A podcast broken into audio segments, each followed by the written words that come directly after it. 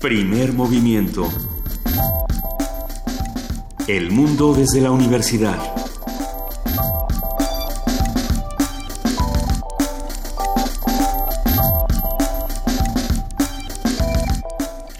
Muy buenos días, son las 7 de la mañana, ya con 7 minutos. Hoy es martes, hoy es martes 23 de marzo y estamos aquí en primer movimiento, querido Miguel Ángel Quemain, querida Juana Inés de esa. ¿Cómo están? Muy buenos días. Hola, buenos días, Luisa. Qué gusto estar con ustedes. ¿Cómo estás, Miguel Ángel? ¿Cómo estás, Juana Inés? Buenos días, pues despertando con, eh, con esta nota que ya había salido desde ayer de, un, de una, una explosión, una serie de explosiones en un concierto de Ariana Grande en Manchester, en, en Reino Unido, que dejó hasta el momento 22 muertos. Eh, 19 reporta la prensa, pero 22 eh, lo, ya, ya dieron las cifras. Teresa May salió hace unas horas a dar un, un anuncio. Eh, la gente en Manchester está demostrando, en Manchester y en Liverpool, que es el, pueblo, digamos, el poblado más cercano, están demostrando una actitud solidaria, están donando sangre, están viendo qué hacen, pero bueno, están ya eh, tras la pista de un hombre al que ya apresaron por estar conectado con este ataque terrorista. No, se ha dicho aún si es un hombre, si es una mujer, no se ha revelado un individuo si es un joven o, o una, una adolescente, porque lo que se ha discutido en los diferentes medios es que los que van a los conciertos de Ariana Grande son adolescentes, son en su mayoría niñas. ¿no? Ese es como el público que va a ver a Ariana Grande. Es una noticia impresionante, las imágenes son aún más impresionantes. Como, como bien dices, Juan Inés, son 22 muertos, ya son 52 heridos también, eh, un detenido y hasta ahora no se sabe mucho más. No tenemos más información del asunto más que estas imágenes que son escalofriantes, sin duda, desgarradoras en muchos casos. Sí. Y bueno, pues habrá que ver. Sí, ayer se reunió también este Roberto Campa para con secretarios de gobierno y con asesores de los gobernadores para tratar de hacer un atlas de riesgo para periodistas. Es, eh, es muy interesante la manera de abordar el tema. Como ¿Cómo, es un atlas de riesgo para los Pues donde hay, hay, hay, este, van a marcar con rojo las zonas donde hay verdaderos malvados que atentan contra las, los defensores de los derechos humanos y contra los periodistas. Son interesantes, van a ser históricas las maneras de abordar temas tan complejos como este, ¿no? Eh, sí, habrá que ver qué tan eficientes, históricas desde luego, habrá que ver qué tan pertinentes y qué tan eficientes, porque bueno, tampoco es tan, tan sencillo. Lo, cierto es que aquí yo, me, encantaría verlo, bueno, me gustaría muchísimo saber cómo se hace un análisis como ese, ¿no? Es extraño, sí, bueno, habrá que ver. Eh, ¿A, quién, se pone, a quién decide cuál lugar, cuál no? ¿Quiénes son los buenos? ¿Quiénes son sí, parte de las políticas es que los comunicadores se acerquen a los gobernadores para hablar de la problemática que padecen. Sí, y sin embargo uno recuerda lo que dijo aquí Alejandro Almazán ayer, que, que a los primeros a los que se reconoce como cómplices, como omisos o como eh, directamente responsables de los crímenes es a los gobernadores y a los jefes de policía. Entonces, bueno. Habrá, habrá que ver qué, qué, se hace realmente, si se, si se hace algo o si nada más se, se queda en la foto y en la retórica. Vamos, vamos a estudiarlo. Eso, y de eso dependerá también de qué tanto nos involucremos, como decía también Alejandro Armazán. Pues habrá que volver a contactar a Alejandro Almazán, así como hablar de todos estos temas que tenemos esta mañana. Por lo pronto, hoy amanecemos en nuestro martes de mitos hablando de Elena Garro, que al parecer a Juana Inés no la dejó dormir. ¿Se te apareció Elena Garro, Juana Inés? Pues es que está este eh, título de Rafael Cabrera, que es ante todo dice yo soy eh, chismoso por mi propia cuenta y por la, la idea que tengo de que hay que hay que dar a conocer la información es decir, soy un periodista, lo dice al, al, principio del libro. Es un volumen que se llama Debo olvidar que existí, retrato inédito de Elena Garro, publicado por Debate, y eh, tiene una, ya hablaremos de ello, pero tiene una estructura interesante. Arranca del 68, de todas, de cómo se construyó este mito, justo por eso lo pusimos en esta sección, de que ella había sido quien había denunciado a los líderes del 68, quien había eh, levantado una serie de infundios sobre los intelectuales. Eh, acusándolos de estar incitando a los estudiantes y mandándolos a la muerte. Y eh, y de ahí se va a desentrañar o a, o a, darle un poco más de vueltas, porque también dice con Elena Garro nunca hay una versión definitiva a quién era este personaje. Lo vamos a platicar con él. Bueno, también tenemos por ahí más secciones, querido Miguel Ángel Quemain. Sí, vamos a continuar con la sección Solución de Conflictos que Pablo Romo ha tenido a bien eh, desarrollar en primer movimiento. Él es profesor de Transformación Positiva de Conflictos de la Facultad de Ciencias Políticas y Sociales de la UNAM. Y bueno, va a hablar sobre las comisiones de la verdad que son polémicas, históricas, muy importantes. Veremos qué pasa con Pablo Romo. Hoy es martes de Meyer, vamos a platicar como lo hacemos cada 15 días con el doctor Lorenzo Meyer, profesor investigador universitario cuyo interés se ha centrado en la historia política mexicana del siglo XX a la actualidad. ¿De qué nos va a hablar Lorenzo Meyer? Bueno, yo creo que él va a tocar eh, toda, todos los temas eh, recientes en nuestro país, sobre todo el asesinato del periodista y escritor Javier Valdés en Culiacán, la compra del voto en el Estado de México y la propuesta de alianza PAN-PRD que está, bueno, bueno, ahora sí me salió la voz de qué cosa, bueno, el chisme ayer se puso bastante bueno, pero yo creo que Lorenzo Meyer nos lo contará todavía mejor. Sí, es conmovedora la imagen de Alejandra Barrales con, con Anaya ya ni me digas. Conmovedora, ese es el de... Sí, es, es, es, es como, una, como una boda. ¿no? la, este, hoy la fase 1 nuevamente, la fase de contingencia, para quienes no sepan, las calcomanías eh, de holograma 2, 1 descansan, las que son nones, Ajá. y vamos a ver que, en qué consiste esta medición del aire, de la calidad del aire, cuáles son las condiciones que han establecido que se incrementen las fases de contingencia hasta el 28 de mayo aproximadamente. Ah, y, o sea, se van a esperar hasta mi cumpleaños sí, y va a terminar sí, la contingencia. Sí. Y que además Ah, hay ok. nuevas medidas al interior del sistema de transporte colectivo para garantizar que las moléculas de dióxido de carbono se conviertan en oxígeno. Muy bien. La poesía necesaria esta mañana le va a tocar. Inés. ¿Sí le toca a Juana Inés? Sí, le toca a Juana Inés. Eso. ¿Ya estás lista, Juana Inés? No. Pero no se preocupen. Ayer nos hicieron muchas recomendaciones. Sí, Lo- tenemos los unos poemas de. Alejandra Barrales para que... De Alejandra Barrales, de la filósofa Alejandra Barrales. Está bueno. Imagínate nada más un poema de Alejandra Barrales. Yo Y creo bueno. que lo buscamos y lo ponemos, aunque sea un homónimo, una, una- ¿no? Sí. Ahorita Me dio diabetes solo de pensar. Así, de golpe. Y vamos a tener una mesa de- dedicada a la violencia, seguridad y sociedad en México.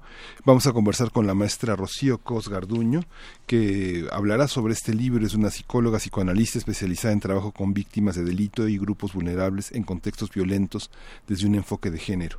Vamos a hablar sobre este libro que, que se ha publicado en la universidad y discutir todos estos temas que forman parte de nuestra agenda diaria, desgraciadamente. Y ya para cerrar este programa, eh, ustedes saben que Universum, que la DGDC de la UNAM, eh, se encarga de hacer esta serie de mesas interesantes como más ciencia, eh, menos, menos violencia, por ejemplo, ¿no? En este caso se acerca la, la mesa más ciencia, menos fanatismo. ¿A qué se refiere esto de menos fanatismo? Va a estar muy interesante esta conversación. Vamos a platicar con el doctor Andrés Fernández, él es subdirector de información de la Dirección General de Divulgación de la Ciencia de la UNAM. A ver qué nos cuenta sobre este asunto. Así que los invitamos a que se queden con nosotros, a que estemos platicando, haciendo comunidad y sobre todo a que escuchemos la curaduría musical de Gastón García Marinosi. Él es periodista y escritor y te saludamos con mucho cariño, querido Gastón. ¿Cómo estás? Hola, ¿qué tal? Muy buenos días. Buenos días. ¿Qué, qué tal va todo? ¿Qué tal va esa curaduría?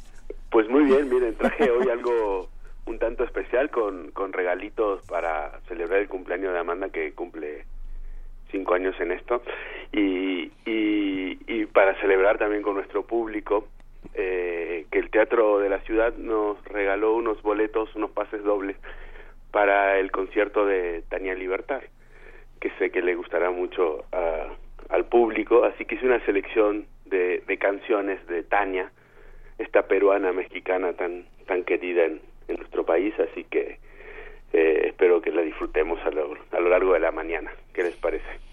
Pues eh, habrá que habrá que que darte Gozarla. las gracias, eh, Gastón García Marinosi, este, pu- porque nos porque nos agenciaste los boletos y porque nos traes a Tania. ¿Qué traes de Tania de Tania Libertad? Eh, eh, estuve eh, buscando un poco algunas de las canciones más representativas de, de Tania, o, o más bien sus, sus discos más representativos. ¿Trajiste mi Eh, sangre aunque plebeya? No, esa no. A mí esa me gusta. No, bueno, la, la podemos poner también, ¿eh? no, hay- no hay ningún problema. Tenemos el, el resto de, de- del día para buscarla. Pero bueno, eh, eh, para empezar traje una, una canción de, del disco Costa Negra de, de Tania en la que canta con Cesaria Eboria, Historia de un amor, una versión muy muy bonita, por supuesto con, con los ritmos eh, peruanos.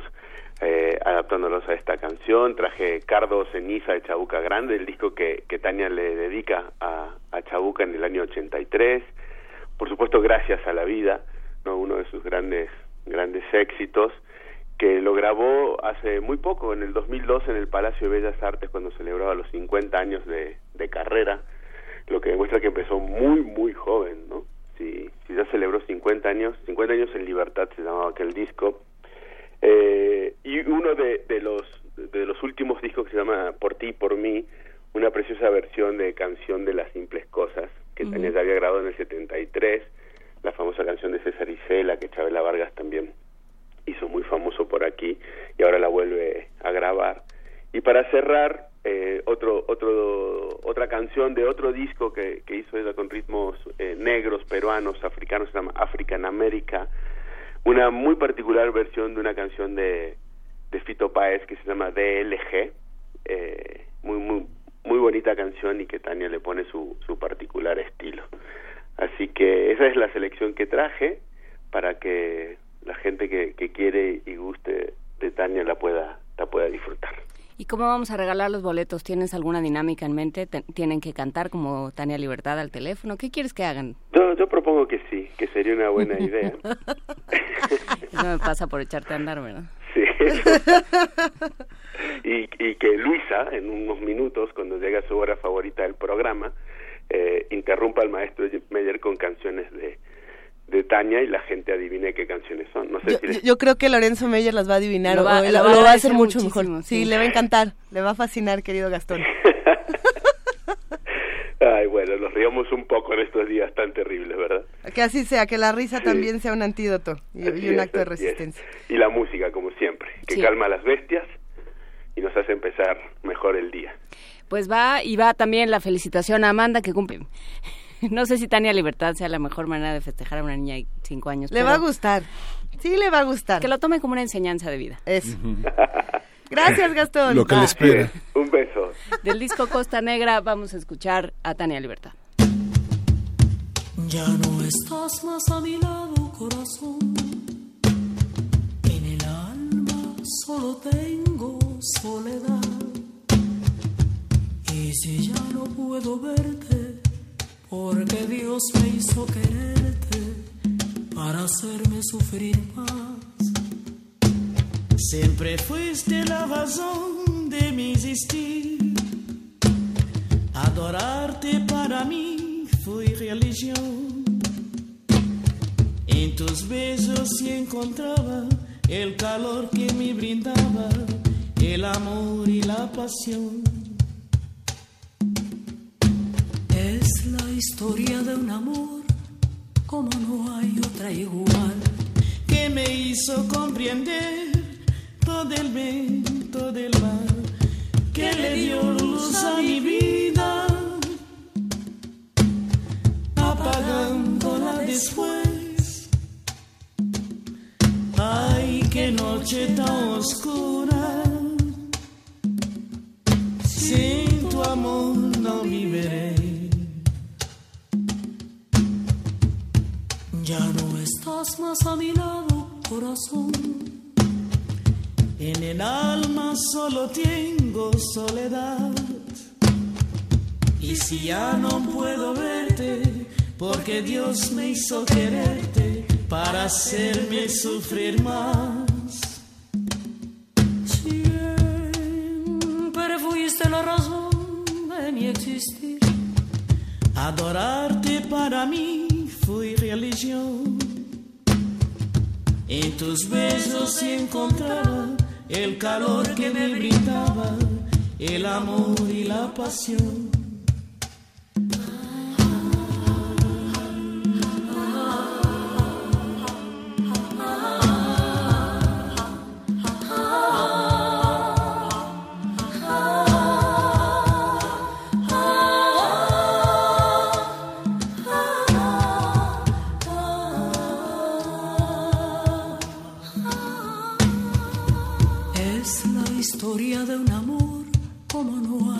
igual que me hizo comprender todo el bien, todo el mal que le dio luz a mi vida, apagándola después. Ay, qué noche tan oscura. Sin tu amor no viviré Ya no estás más a mi lado, corazón. En el alma solo tengo soledad. Y si ya no puedo verte, porque Dios me hizo quererte para hacerme sufrir más. Es la historia de un amor. Es la historia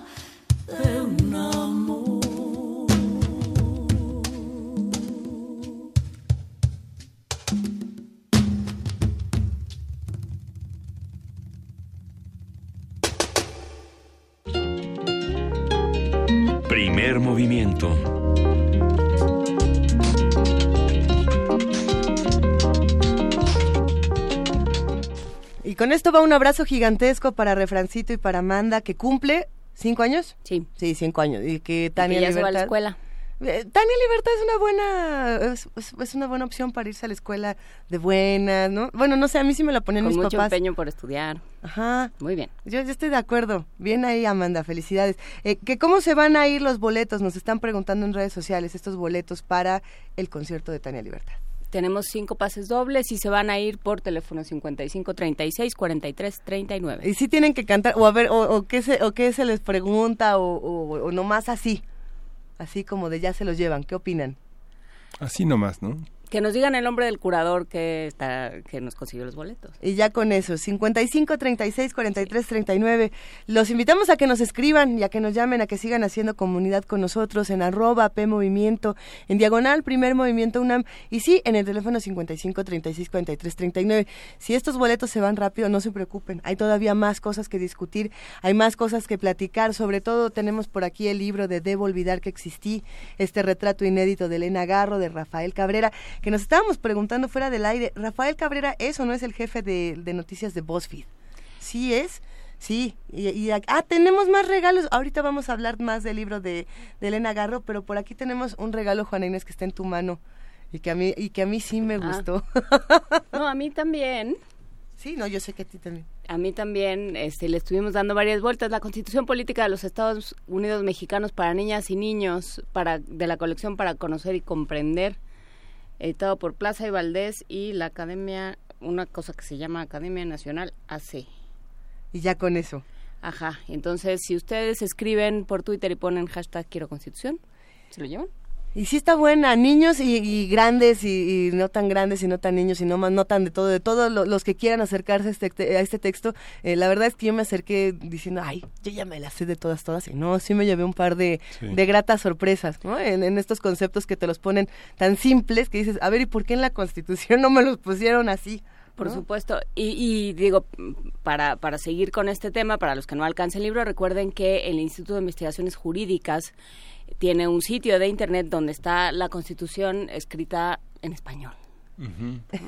La Constitución, sí, digamos, sin, sin ripios y eh, escrita claramente por nuestros juristas. Así es que ahí están todas las opciones para acercarse a la Constitución. Escriban por Twitter hashtag quiero Constitución y se van estas cinco constituciones para niñas. Esa, esa discusión ha sido interesante cuando se ha dado aquí en las mesas de primer movimiento, ¿no? Cómo, cómo se construyen las leyes y, y cómo podemos hacer que las leyes sean eh, legibles para todos, ¿no? Cómo podemos integrarnos todos a la discusión. En algún momento se hablaba, por ejemplo, de estas nuevas leyes o de estas nuevas iniciativas que están eh, viendo si se vuelven ley o no y si, y si la, re- la verdadera respuesta está en el apartado del apartado del apartado del apartado, que es completamente ilegible, pero ahí lo que te está diciendo es que la ley que pensabas que existe ya no existe, ¿no? Así de complejo se pone Miguel Ángel. Ujú. Y lo mismo en el orden jurídico nacional está la Constitución y todas las vicisitudes que ha tenido desde la Constitución de 1824, todas las constituciones. Hay estudios y guías eh, a ¿En partir dónde? de temáticas. Orden jurídico nacional.gov.mx que forma parte de todo el pensamiento jurídico que la Secretaría de Gobernación tiene alojada en su portal. Pues lo- los que nos están escuchando, cuéntenos cómo ha sido su experiencia eh, con las leyes. Por ahí hay algunas iniciativas interesantes. Está lo que nos comenta Miguel Ángel, lo que nos comenta Juana Inés. Los libros, en la iniciativa de nosotros, que a mí me gustó mucho eh, la idea de pensar eh, cómo podemos, eh, a partir de infografías y de, y de leyes que se pues, explican de manera muy sencilla en esta página, que es como Nosotros, ¿no? Algo así, Nosotros. Eh, nosotrix.com, eso es nosotros o nosotras, con X es nosotrix. Eh, ahí viene esta manera en la que uno puede exigir eh, que se hagan valer sus derechos, que se hagan valer las leyes, ¿no? Y eso es, es un ejercicio que vale mucho la pena revisar una vez más. Eh, algunos ya nos suscribimos a la página, a ver qué tal se pone. Pero bueno, pues quédense con nosotros, tenemos todavía mucho más, tenemos más contenidos, aquí vamos a estar platicando y vamos a escuchar una producción que nos regala Radio UNAM de las gotas de plata. Esto es ahí en el Rancho Grande.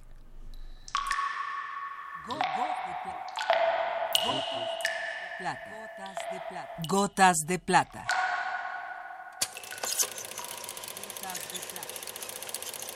El cine en dosis homeopáticas.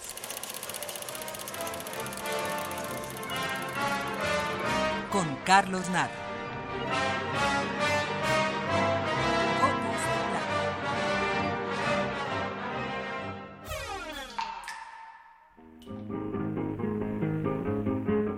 En el año de 1936, el cine mexicano ya había alcanzado un cierto desarrollo. Algunas de sus películas más notables ya habían sido filmadas. La insólita Dos monjes de Juan Bustillo Oro y esa indudable obra maestra de Fernando de Fuentes, que es El compadre Mendoza.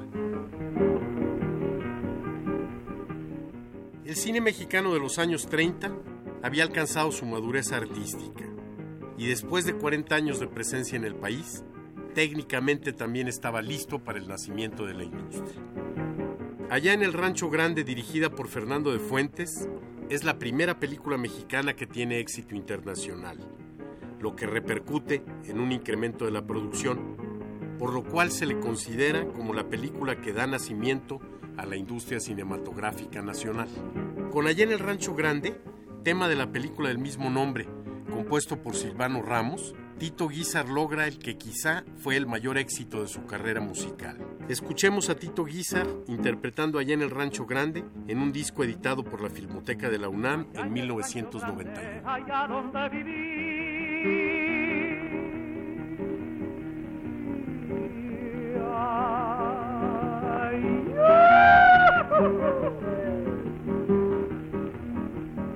Una rancherita que alegre merecía, que alegre merecía.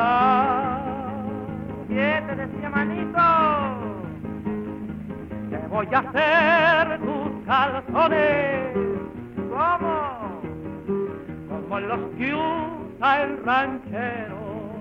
Seguro. En los comienzos de lana. Y luego te los acabo de. Allá en el rancho grande, allá donde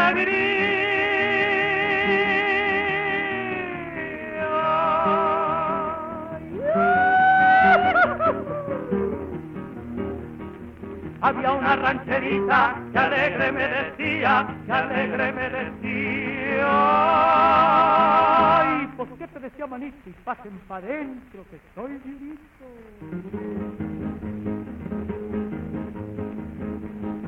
El gusto de un buen ranchero, igual, es tener su buen caballo.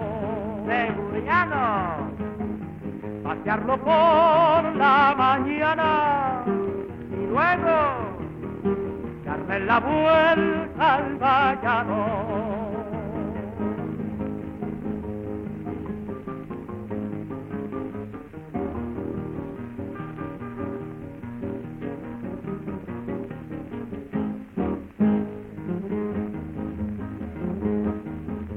Allá en el rancho grande, allá donde vivía.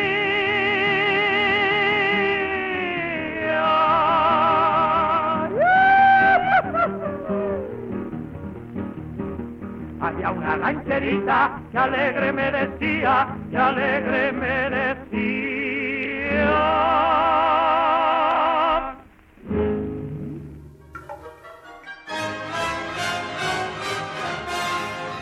Hasta aquí la dosis de hoy. Gotas de plata.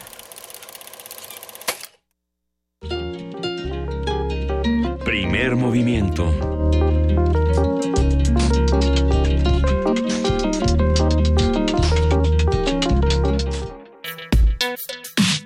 Martes de mitos. Elena Garro fue una destacada guionista, dramaturga, cuentista y novelista mexicana. Se ha reconocido también su labor como periodista de vanguardia, ya que habló de temas controversiales, sobre todo de la situación de la mujer en un entorno misógino y sexista. Con base en una extensa investigación periodística, el libro Debo olvidar que existí de Rafael Cabrera estudia la figura de Elena Garro, un enigmático y contradictorio personaje, según las palabras de su autor. Para crear esta obra, Cabrera recurrió a entrevistas, correspondencia, archivos históricos, personales y fotográficos, hasta ahora desconocidos, de una de las escritoras mexicanas más emblemáticas. Y bueno, a partir de este texto, Debo olvidar que existí, vamos a hablar esta mañana con Rafael Cabrera sobre Elena Garro y los mitos, los muchos mitos en torno a ella. ¿Cómo estás, Rafael? Muy buenos días. Hola, muy buenos días y una disculpa, el tráfico me jugó aquí una jugarreta. Lo bueno es que eh, estamos juntos a través de este medio que nos Así ayuda a imaginar y a estar eh, unidos en, en las frecuencias. Cuéntanos, querido Rafael, eh, ¿quién fue Elena Garro y qué, y qué sabemos hasta ahora de ella? Porque lo que estás contando en tu libro es muy distinto a lo que se cuenta en las biografías, digamos, tradicionales. Así es, bueno, pues yo empecé a estudiar a Elena cuando era adolescente, a leerla, por así decirlo, y poco a poco de ahí me fui interesando en el personaje, me di cuenta que era un, una- un personaje en el que había muchas eh, informaciones como inexactas, por así decirlo, en el que no había una versión definitiva y siempre había como ciertos lugares comunes en torno, en torno a su persona, como una mujer loca, la esposa de Octavio Paz o la traidora del 68, ¿no? Y había información que no me no, no quedaba clara, pues. Entonces a partir de ahí yo empecé a investigar, yo quería como tener claro qué había pasado y eh, tratar de entender, ¿no? Entonces, este, eh, a partir de eso, pues eh, hice este, se hizo este libro en el que se aclaran algunos puntos de cuál fue su actuación en el 68, que es el corazón de este libro, y, y bueno, todos los mitos que se han tejido en torno a ella. Pero se aclaran o, o se ahondan, Rafael, porque en algún punto tú escribes eh, con Elena Garro, la versión nunca es la definitiva. Claro, no, yo creo que en algunos puntos sí se aclara, eh, queda explicado un poco cuál fue su actuación en el 78. Hay que recordar para, para que la gente entienda que después del 2 de octubre, uno de los líderes de estudiantiles, eh, Sócrates Amado Campos Lemus, acusa a Elena Garro y al político Carlos Madrazo de haber sido los creadores del movimiento del 68 y de estar instigando a los estudiantes para irse contra el gobierno. Eh, Madrazo y Elena reaccionan, pero la, reacción de Elena, digamos, es muy polémica porque ella dice, yo no fui, fueron los intelectuales. Y a partir de ahí eh, viene toda una serie como de dimes y diretes, por así decirlo, en el que eh, se involucran los medios de comunicación, se ponen nombres que ella asegura que nunca dijo, y bueno, en fin, ella queda como muy desprestigiada. Entonces, de ahí, de algún modo, lo- la información que yo consigo se ha- queda como claro cómo fue esto y que es como una especie de juego de enredos en el que ella sí tiene una responsabilidad, pero en el que también queda como atrapada, por así decirlo. Y antes de que se aclarara este, este juego de enredos, Rafael, eh, digamos, ¿los intelectuales le perdonaron esto a Elena Garro? Yo creo que, que no, ella quedó muy, muy pues, afectada, ¿no? Tanto en la vida personal como en la vida, eh, por como decirlo, pública, ¿no? Su figura queda muy dañada. Eh, y yo creo que a raíz del centenario de Elena Garro, que fue el año pasado, pues bueno, ya es como una revaloración, ¿no? De su obra, de decir, bueno, sí, este, esta persona o este personaje cometió errores públicos y políticos, pero hay un, un reconocimiento hacia su figura, ¿no? Hay un centro cultural Elena Garro, el Fondo de Cultura Económica, que es la editorial del gobierno, pues ha publicado sus obras. En fin, yo creo que hay una revaloración muy importante en torno a ello. Eh, es interesante, es muy interesante lo que planteas en el libro, porque sí, eh, como lo dices, es un ejercicio de, de, eh, de satisfacción, de curiosidad personal, pero también de divulgación de quién era este personaje y qué te encontraste. Hay muchas fotos, hay, hay muchas, em, pues, em, muchos estudios periodísticos muy interesantes y muchos cotejos periodísticos muy interesantes, pero a mí el personaje que me pareció mucho más interesante y mucho más in- intrigante es el de Elena Paz, el de Elena Chica, ¿no? Que siempre está como ahí, es como un eterno, eh, una eterna sombra de este mito enorme que es Elena Garro y que siempre está ahí y sin, pero siempre está ahí como un apósito, como un apéndice de Elena Garro. Pues sí, aunque ella tiene una, una participación también bastante activa y polémica durante el 68, hay que recordar esta carta que ella escribe a su padre, el poeta Octavio Paz, quien había renunciado unos días antes como embajador de México ante la India. Eh, y eh, esta carta, lo que, lo, que logro documentar es que, pues, si bien ella sí creía lo que escribió, pues también fue usada por el gobierno, por el gobierno de, de Díaz Ordaz, y fue entregada a través de Luis Echeverría, desde entonces secretario de Gobernación, y Fernando Gutiérrez Barrios, al diario El Universal, quien uh se presta a publicar esta esta carta en el que pues sirve para atacar a, Octavio Paz, ¿no? Porque hay que recordar que fue el diplomático que se enfrentó al, al régimen y decir que por lo que había pasado en Tlatelolco había sido pues una cosa totalmente violatoria de los derechos humanos, responsabiliza al gobierno por haber atacado y este, los homicidios que ocurren en la Plaza de las Culturas. Entonces se vuelve una relación entre política y, familiar, ¿no? Es una crisis, un drama familiar toma este carácter nacional, por así decirlo. Y, y, y Elena Paz Garro, pues sí, también es un personaje bastante interesante. Yo creo que la familia Paz Garro es el personaje que menos conocemos, el personaje que, que más pues más enigmático, ¿no? Es un poco porque queda como atrapada bajo la sombra pues de los dos gigantes que son sus padres. Por supuesto, ¿qué fue lo que más eh, te llamó la atención? ¿Qué fue lo que lo que encontraste que no esperabas encontrar? Oye, ya llegué. ¿Puedo entrar a la cabina? claro que sí, Rafael. mucho gusto. Mientras Rafael, se acerca a la cabina, vamos a escuchar un, poco de música para que, para que estemos todos en lo mismo. Esta es la curaduría musical de Gastón García Marinos y que le hace un homenaje a Tania Libertad.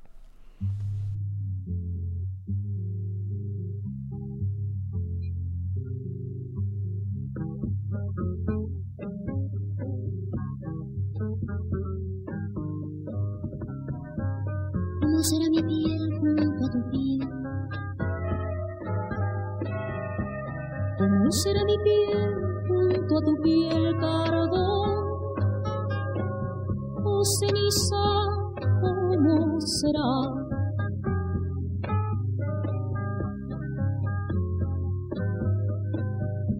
Si he de fundir mi espacio frente al tuyo ¿Cómo será tu cuerpo al recorrerme como mi corazón si estoy de muerte?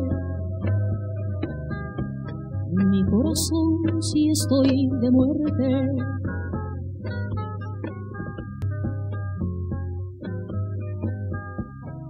Se quebrará mi voz cuando se apague de no poderte hablar en el oído. Y quemará mi boca salivada de la sed que me queme si me besas. De la sed que me queme si me besas. Cómo será el gemido y como el grito al escapar mi vida entre la tuya y como el letargo que me entregue cuando adormezca el sueño entre tus sueños. Han de ser breves mis siestas mis esteros despiertan con tus pero pero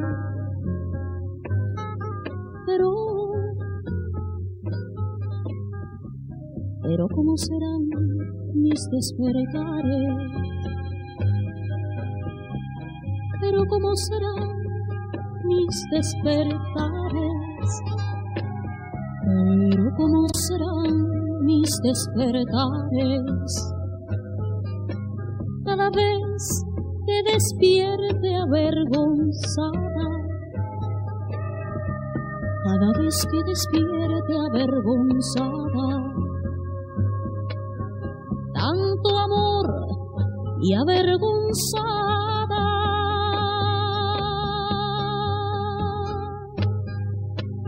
Tanto amor y avergonzada.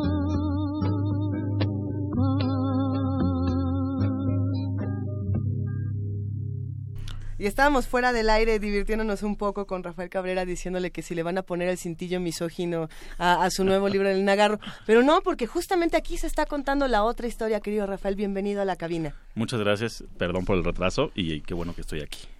Sí, este, pues yo traté de no entrar como en la parte personal de romances de Elena, ¿no? Hay como unos ciertos lugares comunes de que si esposa de Octavio, amante de Bio y todo esto como lo que pasó con el cintillo Así de editorial Dracena. Eh, sí se mencionan, pero quedan como muy al margen. No, no quise que fuera el foco de atención, me parece que era ella, ¿no? No sus relaciones personales. Sí. Este, entonces, pues bueno, me, me clavé un poco más en la parte totalmente del 68, pero no solo es el episodio 68-72, que es el que se narra principalmente, porque ella termina huyendo de México en el 72, sino que también hubo unos, hay como unos flashbacks, ¿no? En, la narración para hablar de Japón, cuando ella crea los recuerdos del porvenir, hablar un poco de París, hablar de su actividad en México, porque si no quedaba una historia como muy dura, muy oscura, ¿no? Del personaje. Entonces, estos como flashbacks me permitieron como crear un personaje un poco más completo, de decir, bueno, también, o sea, no solo Elena Garro es el 68, que es lo que para mucha gente la define, eh, sino que pues estamos ante una pues autora majestuosa, ¿no? Monumental de una obra muy importante para México y también hay que entenderla en eso, ¿no? Como sus pues, sus barrancas y sus cimas, ¿no? Como cualquier persona, porque de algún modo con Elena lo que vemos es que siempre todo es negro, ¿no? Y, y siento que que se le reclama mucho este estos errores que sí los cometió yo considero pero pues fue humana de algún modo no no es perfecta y quizás estamos muy necesitados de héroes Y fue alguien que se peleó mucho con, con el status quo de los intelectuales en México. Hay una, a mí me gustaría citarte y preguntarte eh, que- y pedirte que ahondaras en ello. A lo largo de su obra, escribe eh, Rafael Cabrera en Debo olvidar que existí, en su retrato inédito de Elena Garro. A lo largo de su obra y apuntes personales, la escritora hizo una profunda reflexión sobre el papel del intelectual en la sociedad, su cercanía con el poder y su capital político. Y quizá el mejor ejemplo acabó siendo ella misma. Sí, ella fue muy crítica de los intelectuales, de sus contemporáneos. Ella en muchos apuntes, eh, no solo de manera pública o pública y privada, criticaba a los intelectuales. Hay una entrevista que, que yo rescaté que tuvo con Elena Poniatowska en el 62, estaban las dos en París, y ella cataloga a los intelectuales de gritones más o menos bien pagados, de ser paleros del régimen. Dicen, por un lado los critican en sus artículos, pero por otro lado les piden chambas este, es muy dura en, en cuanto a su aspecto y Elena Poniatowska en un momento les dice, bueno, pero pues al menos son de izquierda, ¿no? Y Elena le rebate, pues, pues qué da que sean de izquierda si se la pasan pidiendo dinero al gobierno al que atacan. Ella es como muy, muy crítica en ese aspecto. Ella lo decía desde el 62. Posteriormente, en otras cartas que ella le envía a José Bianco, es muy crítica con gente como Castellanos, Fuentes, Monsiváis, con otros personajes. Sí, en el que dice, este, ella es muy muy dura en sus en sus palabras, que le causan náusea sus sus obras. Dice, pero han de ser genios, porque pues aquí todo el mundo los admira, ¿no? y ella dice, y, yo no entro en ese grupo, dice, porque pues hay que ser comunista para estar en todas las fiestas de la policía y de los políticos y tener radio, televisión y editoriales, y yo no tengo nada, ¿no? Era como, ella señalaba esas contradicciones, pero ella también las tenía, ¿no? Ella criticaba que hubiera cercanía entre los intelectuales y los políticos, pero ella misma era muy cercana a un grupo político que era el de Carlos Madrazo, que era un disidente del PRI, hay que recordar que él fue presidente del PRI en el 65, intentó reformar los estatutos del PRI para que la elección del candidato presidencial fuera democrática o al menos hubiera dos candidatos. Esto no le gustó nada al PRI, no le gustó nada al gobierno de Díaz Ordaz, termina él renunciando y ella se hace un grupo en el que está Madrazo, eh, Norberto Aguirre Palancares, Javier Rojo Gómez y otros personajes, ¿no? Entonces, eso que ella criticaba, ella de algún modo también lo hacía. Tenía un gato que se llamaba Rojo Gómez, ¿no? Tenía un gato que se llamaba Madrazo, uno que se llamaba eh, Aguirre Palancares y otro Rojo Gómez. o sea, a ese nivel, ¿no? Bueno, una cosa es que tenga cierta cercanía y otra es que así llames a Sí, tus gatos. y de algún modo el, el- la cercanía que tuvo con Carlos Madrazo pues define a Elena Garro, ¿no? Es como la relación, porque no, no fueron, no, no hubo una relación romántica, fue una relación realmente política, de amistad, como muy platónica, intelectual, por así decirlo. Este, entonces, pues sí, termina definiendo porque los dos son acusados en el 68 de esto.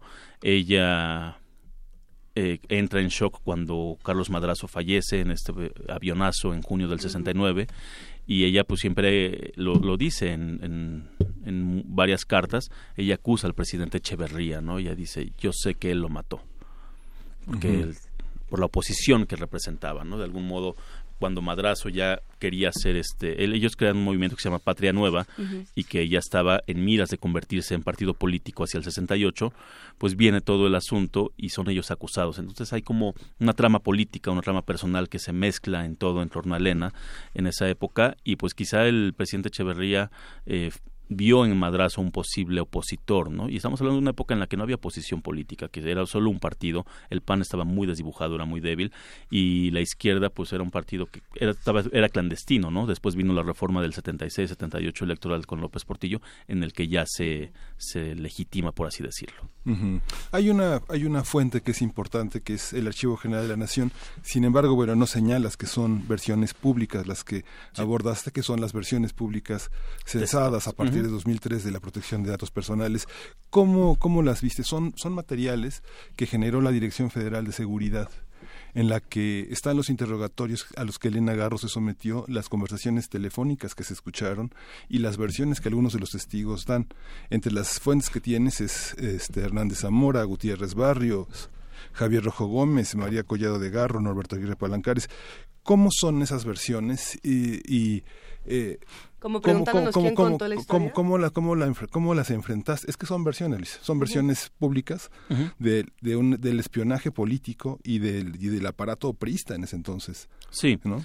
Sí, estas son versiones públicas en las que efectivamente viene testado lo que son datos personales, datos sensibles, como direcciones, orientación sexual, quizá edad, esposo, ese tipo de datos, ¿no?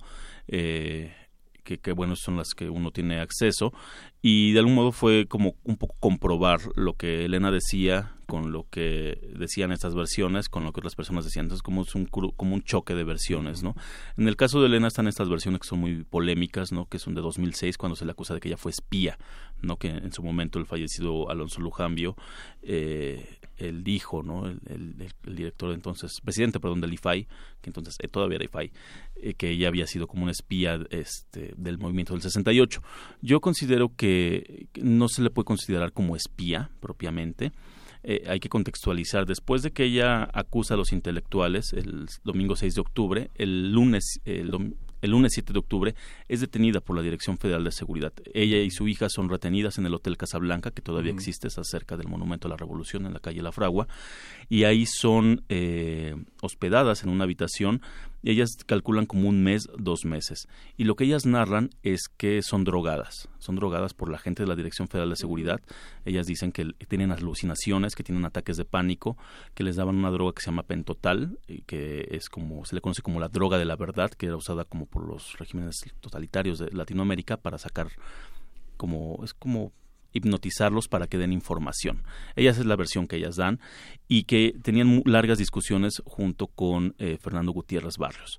Entonces hay que entender que personaje dentro de lo, la historia Sí. que cuentas es Sí, Fernando es. Gutiérrez. Digo, de por sí qué personaje era, pues, pero qué importante es en la historia que cuentas. Sí, porque es una relación como entre amor y odio con él, ¿no? Por, el por un lado le huyen, por otro lado le piden ayuda, ellas lo ven como muy guapo, muy carismático, porque ellas sí se avientan un comentario muy conapred, ¿no? Porque dicen, pues el, el jefe de la policía no puede ser guapo y patilludo y todo, dice más bien, la imaginábamos gordo, moreno y panzón, ¿no? Sí, es- aunque, digamos, hay una parte muy hay una parte Pero- muy frívola ¿no? Sí, hay una parte sí. muy frívola en los comentarios ¿no? Siempre, siempre con patillas ella, de sí. taquero este digamos Sí. comentarios digamos que en el en el terreno que no es el literario Ujú. este son bastante prejuiciosos en ese sentido, Totalmente. ¿no? y que en esta, se- esta sección de mitos eh, quedan como muy evidentes todo la- hay, hay un tarjeteo a lo largo de una década desde los años 60 hasta llegar al, al 70 Hasta los 89 con- con Gutiérrez Barrios. Sí digamos todo termina en el 83 que son los datos que tiene el Archivo General Así de la. Nación ¿no? Pero- Entonces, es interesante porque son todos los prejuicios. Ella no es una espía, por supuesto que no, pero No. sí es una delatora, ¿no? Mm, Sí es yo una no sé si delatora es en el sentido en el que bueno, Me gusta bueno, esta este, controversia. sí, lo que pasa es que la sientan en una silla y dice, dinos cómo son. Son homosexuales, también son ladrones, son Mm. acomodaticios, son trepadores. Pero ella ya lo decía públicamente desde Claro, antes. claro. Era digamos, como... Es una actitud Sí, no, antiintelectual que se aprovecha, digamos, por el Sí. régimen para señalar eso, digamos. Más que una actitud crítica, Ujú. es una actitud, de digamos, devastadora, ¿no? Con el medio intelectual, Sí, ¿no? yo creo que ella tenía una posición muy clara. Ella siempre fue crítica de los intelectuales. Durante el, el movimiento estudiantil, ella escribe un artículo artículo que se llama El complot de los cobardes, en el que claramente vuelve a decir, todos estos están moviéndose detrás de los estudiantes y lo us- los usan para su beneficio político. Ella sí lo creía. Y nos guste o no, pues era válido porque era su opinión. El, el quiebre viene cuando después del 2 de octubre y cuando tenemos un gobierno pues ansioso como de buscar chivos expiatorios, pues ella levanta la voz y dice, pues fueron los intelectuales. Y quizá lo que en un momento una opinión era personal, se convierte de algún modo en una especie de acusación pública, ¿no? De decir, pues ellos son los responsables de las muertes. Toma un cariz distinto. Y hay que también entender que ella siempre aseguró que ella nunca dio nombres. Y cuando uno revisa la hemerografía del 7 de octubre, todos los diarios no dicen nombres. Dicen Elena Garro cosas intelectuales como un, algo general. La masa de los Ajá. intelectuales. Pero el Universal es el único que sale y pone nombres. Sí. Y es muy interesante porque el Universal dice acusa a 500 intelectuales y pone nombres. Pone a, a Rosario, pone a José Luis Cuevas, a Leopoldo Sea. Juan- a este Villoro, al Luis rector, tú- Luis Villoro, sí. había entrado un montón y ella dice yo nunca dije nombres, ¿no?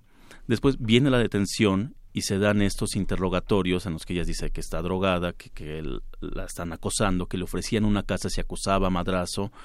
Entonces también hay que entender lo que estaba bajo presión, ¿no?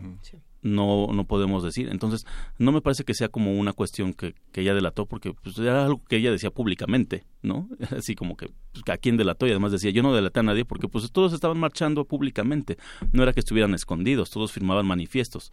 Yo no los firmaba, ella decía, todos marchaban contra el gobierno, yo no marchaba. Dice, entonces, si un movimiento es público, ¿cómo puedo delatar a alguien que es algo público?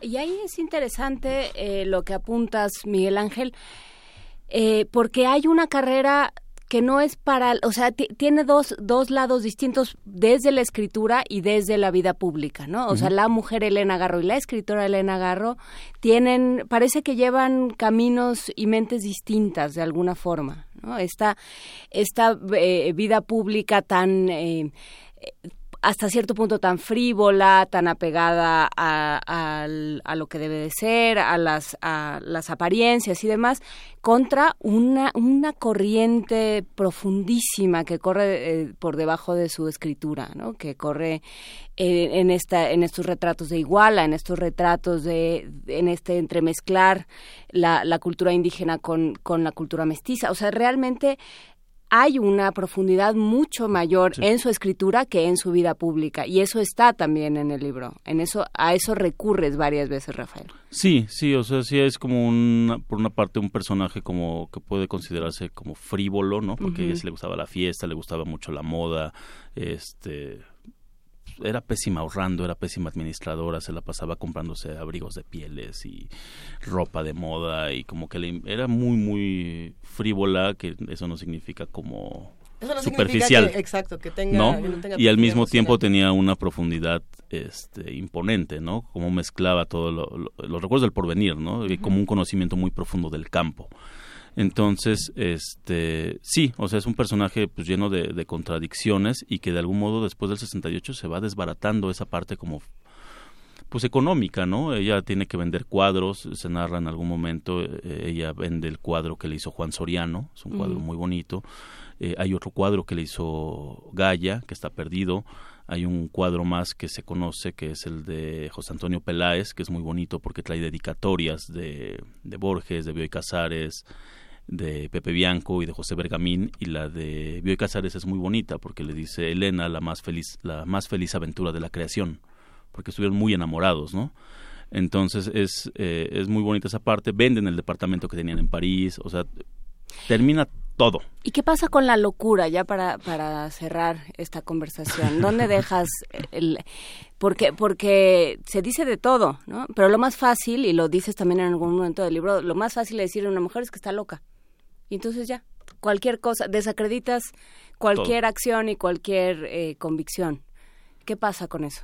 Sí, sí, yo creo que es un lugar común en la biografía de Elena, ¿no? Decir que es mu- una mujer loca. También hay que entender que ella tiene una participación activa política y en una época en la que quizá no era tan eh, visible la mujer, ¿no? Entonces cualquier cosa era una mujer loca, una mujer loca, una mujer histérica y todos estos este clichés no que se que se dicen normalmente. Eh, y sí siempre hay una acusación de que si paranoica y ella se defendía diciendo pues es que no soy la única que huye. O sea vean todo el mundo todo el mundo hay desplazamientos no en, en todos lados hay gente huyendo de regímenes totalitarios de gobiernos opresores. O sea no soy la única porque dicen que nada más yo no se entiende cuando uno lee eso dices bueno hay algo interesante.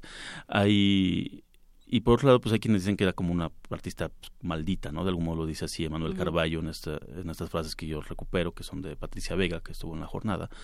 Y, y es una mezcla, ¿no? Como de decir si había una locura, si había no. Ella nunca recibió un tratamiento psiquiátrico, ni le interesaba. Ella desdeñaba totalmente el psicoanálisis. Y hay una frase muy bonita cuando le preguntan qué es un psiquiatra están jugando un juego de cadáveres exquisitos y ella responde, es un ciego volando un papalote. Es como, eso es lo que creía. Hay una cosa que sí me parece importante precisar, que bueno, eh, todas esas denuncias que hizo de intelectuales eh, estaban en la calle, sin embargo, el gobierno mexicano sí la usó, después de 10 años, de casi 10 años de estar este, separada de Octavio Paz, eh, de, de, usarla contra Paz, en el sentido en el que Paz renuncia a la embajada, Sí, Paz, lo, de la hija. Paz, Paz convoca, Paz convoca a toda una serie de intelectuales en el mundo que hacen evidente la, este, el autoritarismo del gobierno sí, sí, sin duda. Fuentes y cuevas son, son fundamentales. Y en esa denuncia, digamos, el desprestigio hacia ellos lo usa el gobierno mexicano para decir sí. que ellos son los culpables. ¿no? Sí, es importante precisarlo porque... es lo que decía hace un momento antes de que entrara a la cabina de la hija, ¿no? Esta carta que ella envía, esta carta que ataca duramente a Paz, a los intelectuales, que pues, si era una convicción personal de la hija criticar a su papá por la renuncia, porque ella, ella Garro lo dice, yo sí estaba con Echeverría, ¿no? Es así de dura. Este, no, ella nunca temió admitirlo, ¿no? Ella estaba en contra del movimiento intelectual, del movimiento estudiantil y estaba con el gobierno. Y en algún momento la académica Lucía Melgar le, pregunta, ¿y usted al estar con el gobierno justificó las muertes? Dice, no, dice, yo nunca justifiqué las muertes, que era una cosa muy distinta, ¿no? Entonces, estamos en una serie de matices que yo creo que no podemos ser tan blancos y negros, ¿no? Después, el, eh, eh, esta carta... el Fausto, yo nunca pensé que los fueran a matar, por eso, por eso, por eso aplaudí.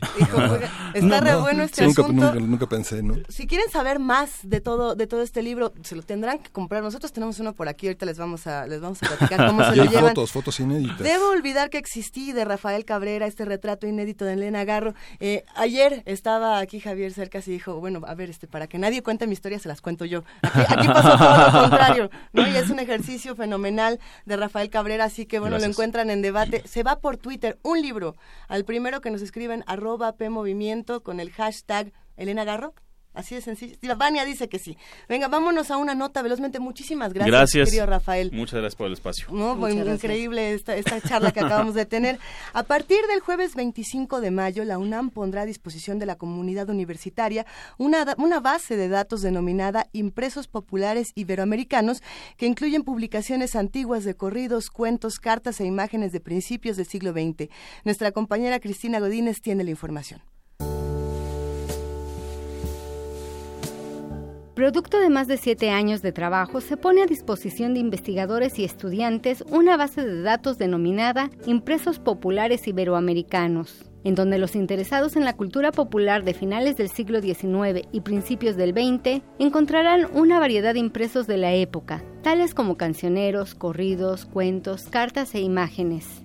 Esta base de datos estuvo coordinada por la doctora Mariana Macera, de la Unidad de Investigación sobre Representaciones Culturales y Sociales con sede en Morelia, Michoacán. Podemos ofrecerle a los usuarios un catálogo de los impresos populares, en este caso la primera colección que se alberga es de un acervo familiar de Vanegas Arroyo y vamos a ofrecerles no solo un catálogo, sino también una biblioteca digital, es decir, que pueden consultar a la vez que la ficha, pueden consultar el mismo impreso.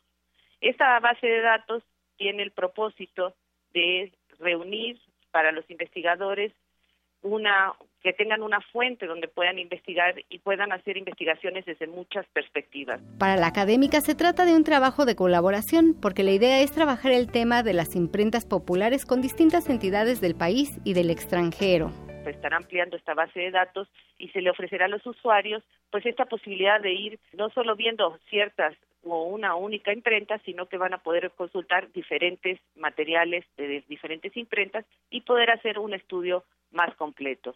Es una base de datos muy completa, tiene más de 22 mil imágenes, son casi 2.000 impresos y se está trabajando, como les decimos, se puede consultar incluso por colecciones.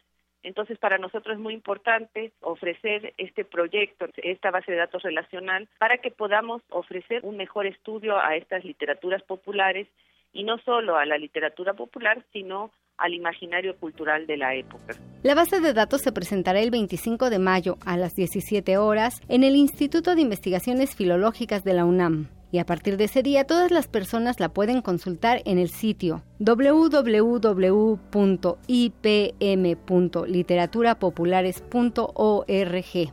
Para Radio UNAM, Cristina Godínez.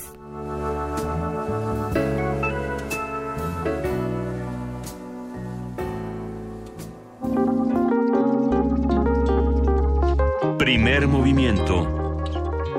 Hacemos comunidad.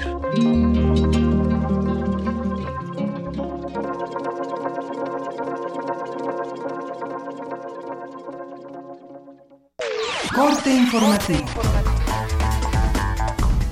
La UNAM.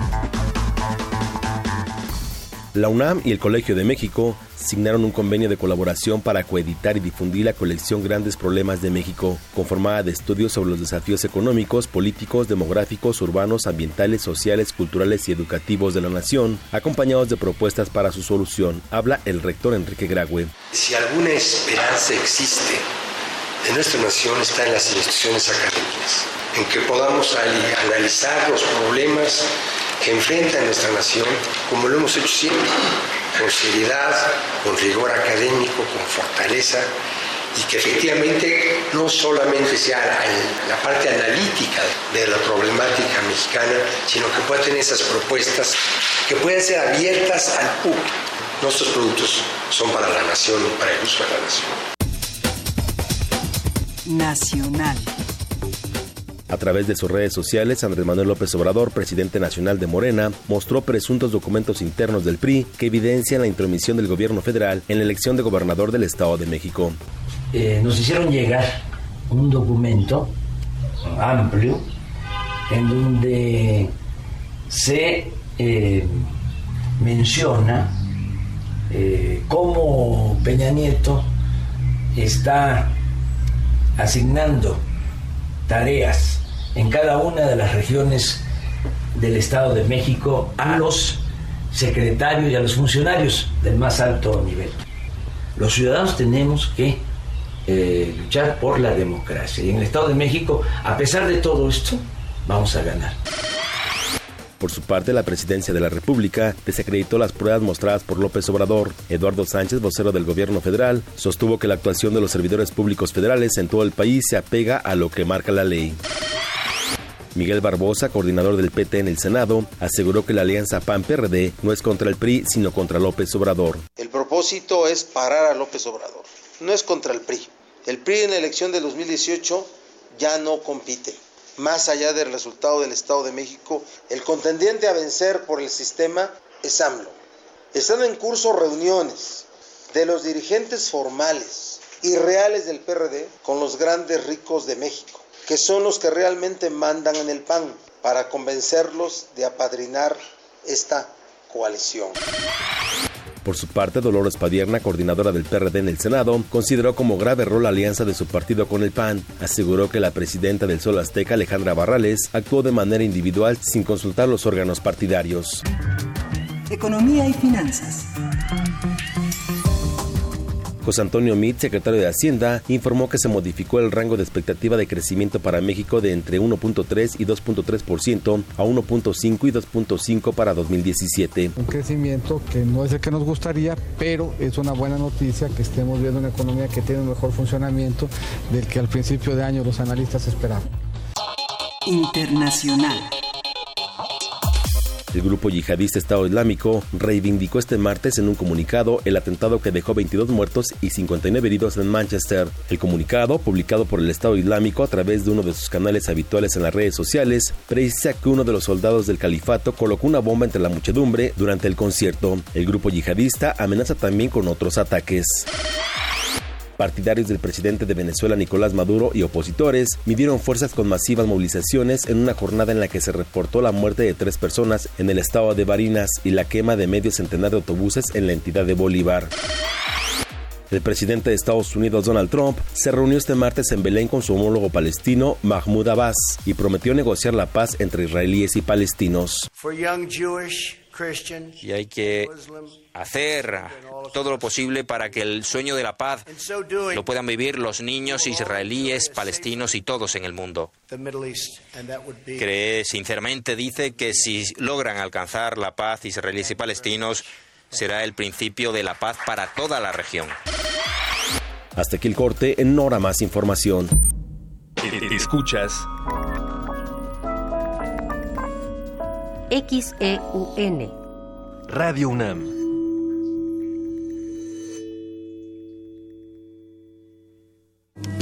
Náhuatl, Mixteco, Maya, Celtal, Tzotzil, Zapoteco, Otomí. Las lenguas originarias de México reunidas en un espacio de interculturalidad. Calme Cali. Calme Cali. Acompáñanos a conocer las diferentes culturas indígenas de nuestro país en voz de sus hablantes. Todos los jueves a las 10 de la mañana. Retransmisión domingo 15:30 horas. Por el 96.1 de FM. Radio UNAM.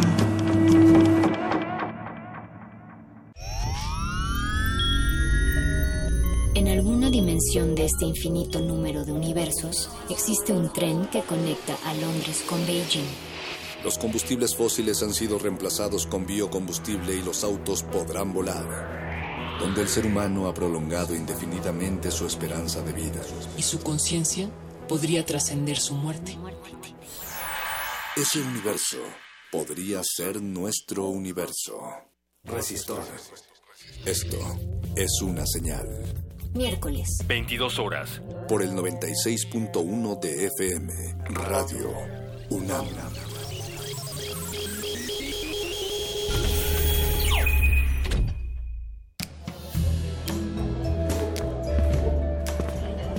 Qué raro.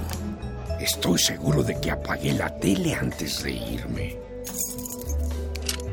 ¡Sorpresa!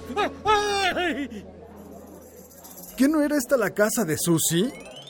Cuando no actualizas tu domicilio ni corriges tus datos personales, las cosas no salen como esperas. No lo dejes para el último. Actualiza o corrige tus datos y participa. Instituto Nacional Electoral, INE. El conflicto es inevitable. El cambio, una necesidad humana. Son los fundamentos de la reinvención. En Radio UNAM queremos ofrecer nuevos mundos para oídos cada vez más abiertos. Tus oídos merecen oír de todo. Resistencia modulada.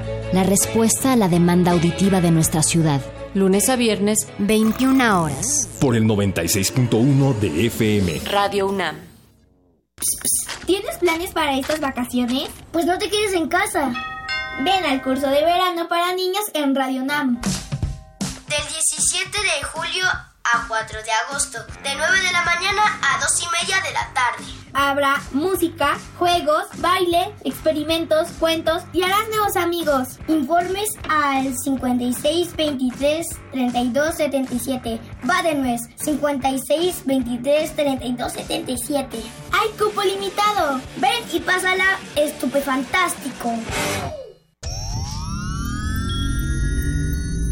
Un glaciar es una capa de hielo que se origina en la superficie terrestre. Su existencia es posible por la acumulación, compactación y recristalización de la nieve. Se sabe que cada glaciar contiene en su interior una historia musical que depende de su edad y su tamaño. Se sabe también que muy en lo profundo de las aguas polares, todos los glaciares están conectados entre sí. Glaciares, túneles infinitos para el fin del Jueves, 22 horas, por el 96.1 de FM, Radio UNAM. ¿Cuál es el sentido de la vida? ¿Existe una naturaleza humana? Si te gusta el teatro y te has hecho estas preguntas recientemente, tenemos algo justo para ti. Rey Lear. Una obra inagotable de William Shakespeare, parafraseada por Felio Eliel y dirigida por Rafael Pimentel. Entrada libre.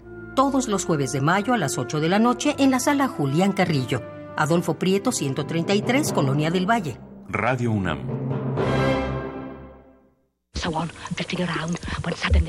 Una galería para descubrir sonoridades del mundo poco conocidas. Abre la puerta del Gabinete de Curiosidades.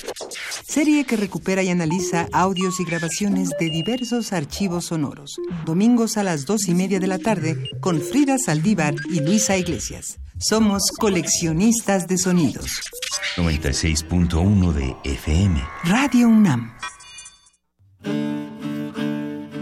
Sumérgete en la música del planeta. Encuentra las perlas acústicas en el Mapamundi. Salpicadas desde Radio Nacional de España, Mundofonías. Una producción de Juan Antonio Vázquez y Araceli Zigane, creada para divulgar los ritmos del mundo. Sábados 6 de la tarde, por el 96.1 de FM. Radio UNAM. ¿Ilustras o te encanta dibujar? Participa en el quinto concurso de retrato Autores UNAM. Saca el artista que llevas dentro y retrata a un autor publicado por la UNAM. Consulta las bases, premios y autores participantes en www.libros.unam.mx diagonal Autores UNAM. Invita a Cultura UNAM a través de la Dirección General de Publicaciones y Fomento Editorial. Búscanos en redes sociales, en Facebook como Primer Movimiento UNAM y en Twitter como P Movimiento o escríbenos un correo a primermovimientounam@gmail.com. Hagamos comunidad.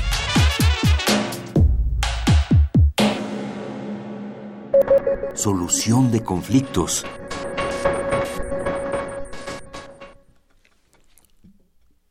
Son las 8 de la mañana con 13 minutos. En este momento le damos la bienvenida a Pablo Romo, profesor de Transformación Positiva de Conflictos de la Facultad de Ciencias Políticas y Sociales de la UNAM. Querido Pablo Romo, ¿cómo estás? Buenos días. ¿Qué tal? ¿Cómo estás? Nos da muchísimo gusto escucharte, como, como cada semana. Oye, Pablo, vamos a hablar sobre comisiones de la verdad. ¿Cómo ves? Pues, pues a ver. ¿Estos son los que, los, los que empujan al niño gordo del subibaja? Después de aquella de aquella metáfora, este, yo creo que sí es importante para nuestro auditorio, pues, este, eh, hablar un poco de lo que sigue después de un conflicto, sobre todo de grandes conflictos y normalmente lo que llamamos ahora justicia transicional, que significa que es un eh, proceso de transición en un, un momento dado de la historia, después justamente de un conflicto álgido como podría ser, por ejemplo, el de Colombia, que ahora ya se establece, está en proceso de, establecer una comisión de la verdad, viene este esta expresión como parte del de eh, uno de los elementos de la justicia transicional es eh, la verdad, conocer la verdad. Normalmente en los conflictos, cuando el niño flaco y el niño gordo están tratando de moverse y están buscando la manera de cómo este eh, balancear. Normalmente mienten. Normalmente hay eh, más propaganda que expresiones de verdad. Eh, usualmente en los conflictos de alta intensidad este lo vemos en Siria por ejemplo. Lo vemos con las, por ejemplo esta cuestión de del, de las bombas o del, del, gas que pueden ser este expresiones de de mentiras para poder y de propaganda para generar este animadversión en contra del otro, ¿no? Del niño gordo o del niño flaco o como lo que estábamos oyendo hace rato sobre la, la historia del gobierno de Echeverría, ¿no? En, este, y cómo se utilizan algunas algunas historias para poder convertirlas en armas contra el otro. La Comisión de la Verdad entonces se constituye justamente eh, para esclarecerla, esclarecer la verdad y, presentar una historia única de, o fundacional de lo que viene de la siguiente etapa de un país normalmente. Por ejemplo, en el caso de El Salvador. Eh, hace 20 años justamente se, eh, se funda una, más bien hace 25 años se funda una comisión de la verdad que dura un periodo de nueve meses el, y que eh, significa eh, un fin a un momento de violencia. De hecho, los militares no aceptaron después los resultados de esa comisión, pero vale la pena en ese contexto eh, decir que las comisiones de la verdad van a tener que presentar eh, de manera balanceada y con mucha credibilidad una situación que sucede sobre todo de violaciones eh, graves a los derechos humanos. Estas son, en el fondo, este, historias, narraciones, relatos que más que contar muertos, como dice Paul Ricoeur, hay que contar historias, historias de personas, historias de gente que ha sufrido, es decir, la narrativa de las víctimas. Quizá esta sea la, función más importante de, de la Comisión de la Verdad. Y a veces es muy difícil escoger quiénes van a narrar la historia, porque como sabemos, depende de quién narra la historia, y va a ser la credibilidad que tenga esa historia. Y ese es un gran problema normalmente en las comisiones de la verdad, que se descalifica. Por ejemplo, a Sábato lo nombran como un relator de la Comisión de la Verdad para este para narrar lo que sucede en su país. Y así vamos buscando este, los narradores de la verdad para poder eh, presentar lo que ha sucedido. En México hemos tenido experiencias en dos en dos momentos importantes, comisiones de la verdad oficiales que tratan de hacer una transición que no se logra del todo, o más bien no lo logra su objetivo por múltiples factores. Una de ellas, y muy importante, fue la Comisión de la Verdad de Guerrero, que trató de, narra, genera una narrativa importante sobre la historia de los años más álgidos de combate al movimiento insurgente de Lucio Cabañas y todas las atrocidades que comete en ese momento el ejército.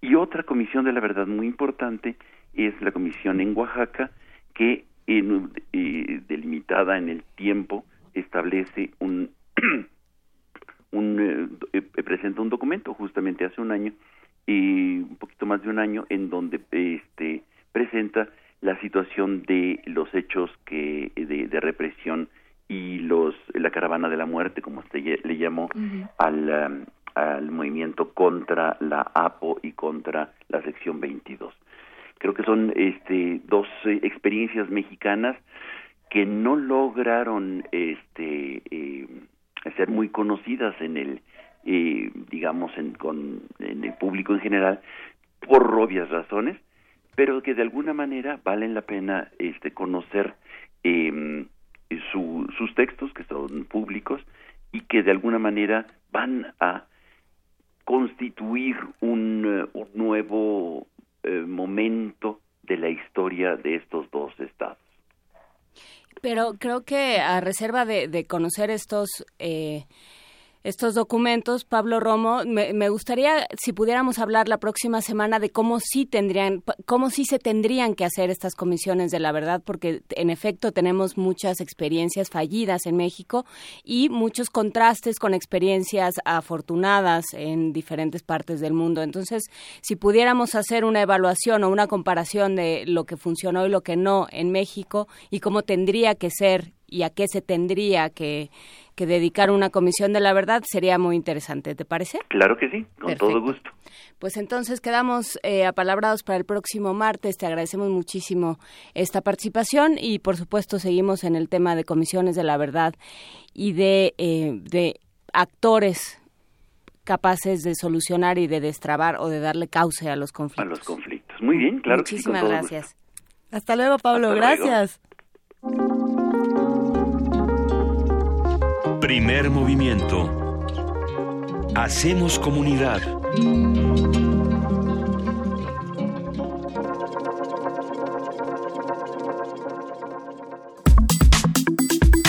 Nota Nacional.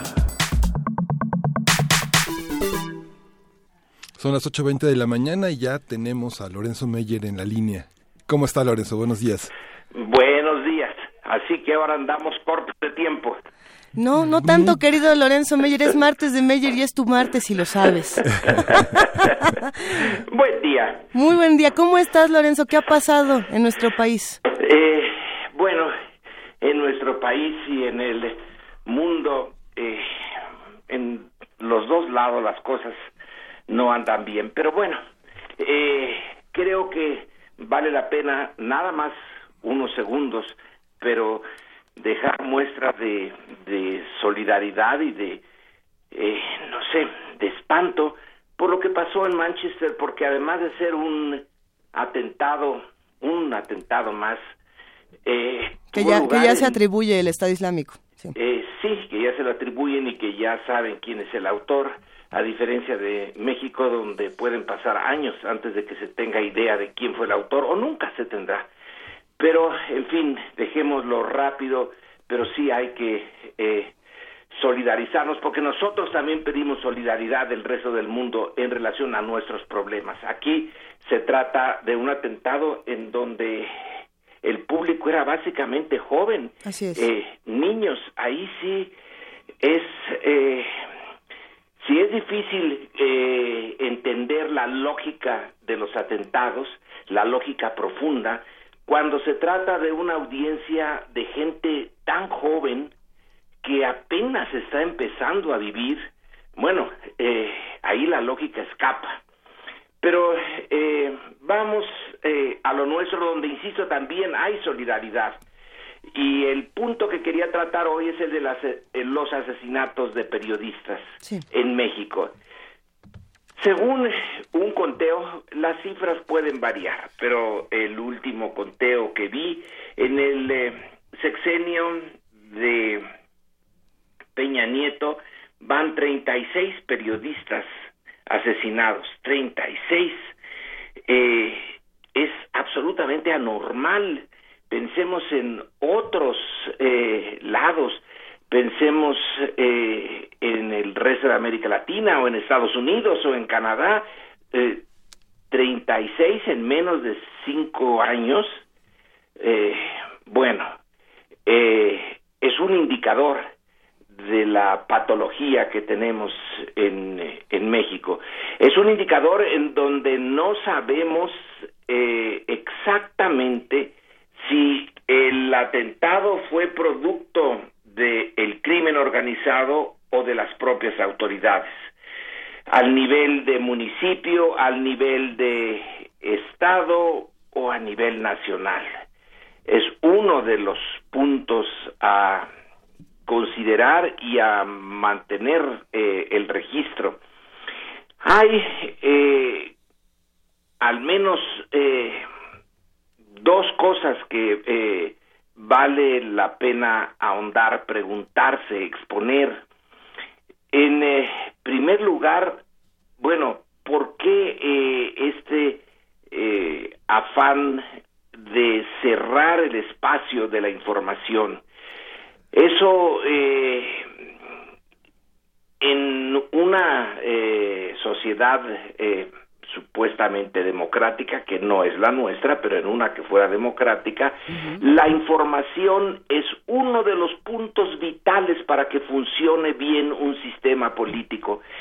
Si el eh, ciudadano cuando va no solamente a votar, sino cuando va a su vida cotidiana, su eh, relación cotidiana con la autoridad, necesita información para tomar decisiones, decisiones eh, razonables, inteligentes, eh, si se puede. En caso de no tener esa información por la vía de la prensa escrita, por la radio, por la televisión, por el Internet, eh, estará actuando a ciegas en base a ideas que se fueron, eh, en fin, desarrollando tiempo atrás, años atrás, pero no en base a, lo, a la información más reciente. Se necesita es vital para un sistema político disponer de información. Cuando se asesina a tantos periodistas y dejemos por un momento a los periodistas asesinados, pensemos en el resto, en el resto de, de los medios y de quienes trabajan en ella. en ellos. Eh, si 36 han sido muertos, ¿cuántos más han sido amedrentados?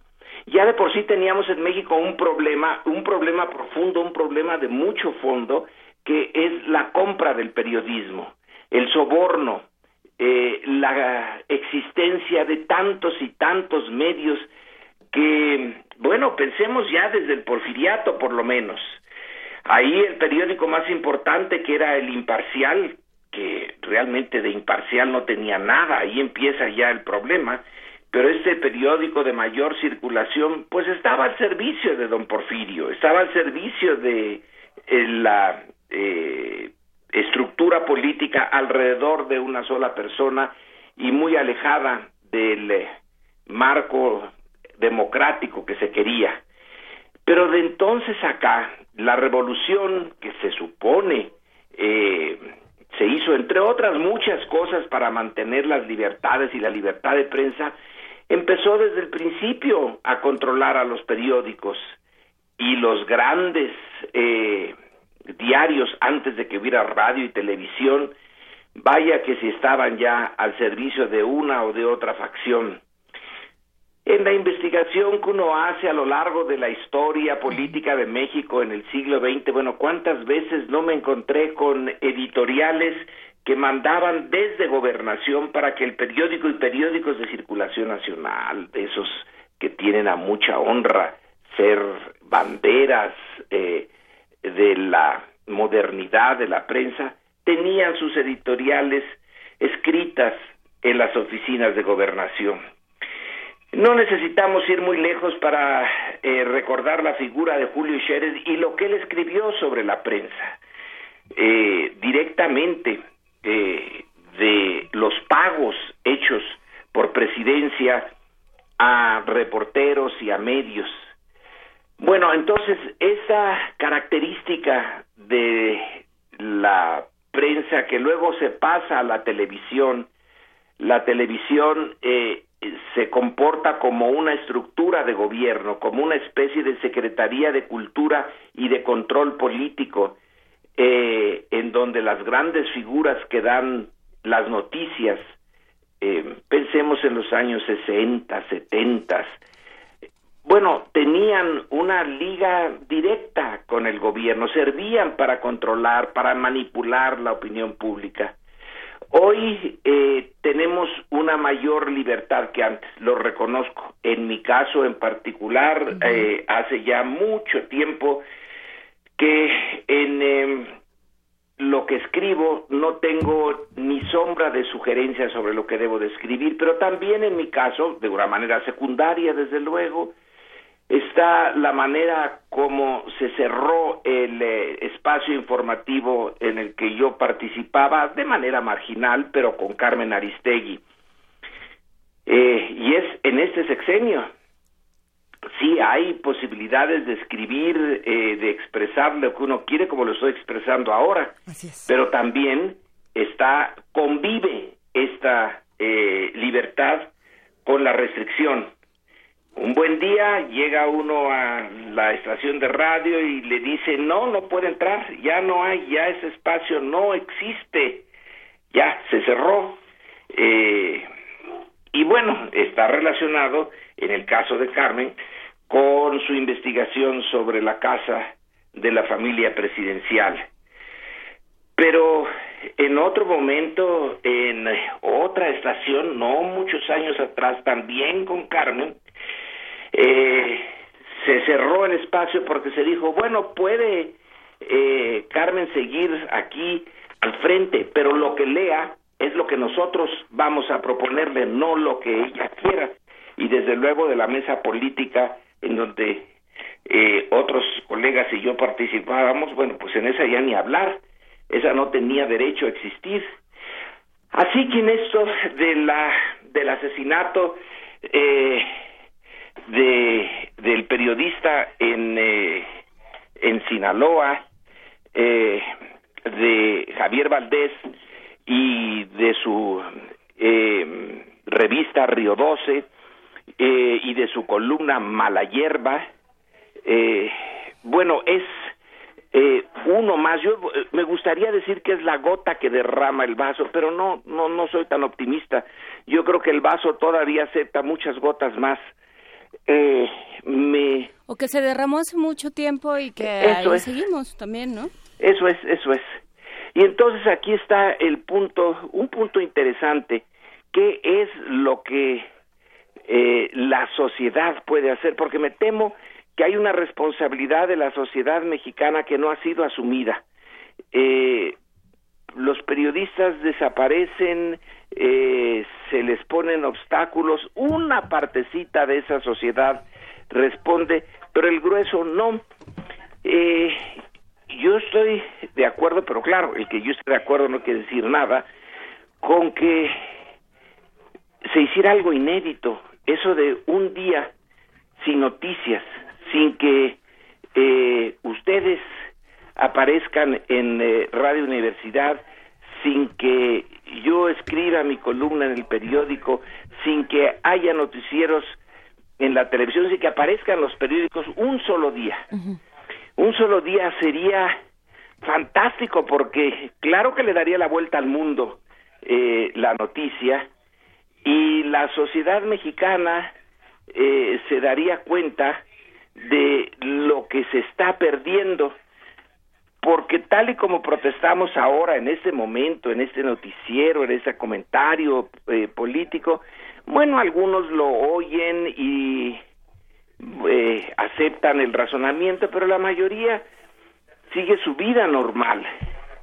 Para hacer eh, que responda a esta sociedad o que se dé cuenta, después de que han pasado, eh, bueno, siglos de autoritarismo, eh, años, decenas de años de control de la prensa, pues sí se necesita algo de shock, porque han respondido mejor los corresponsales extranjeros que le mandaron su carta a Peña Nieto y que Peña Nieto tuvo que contestar ayer.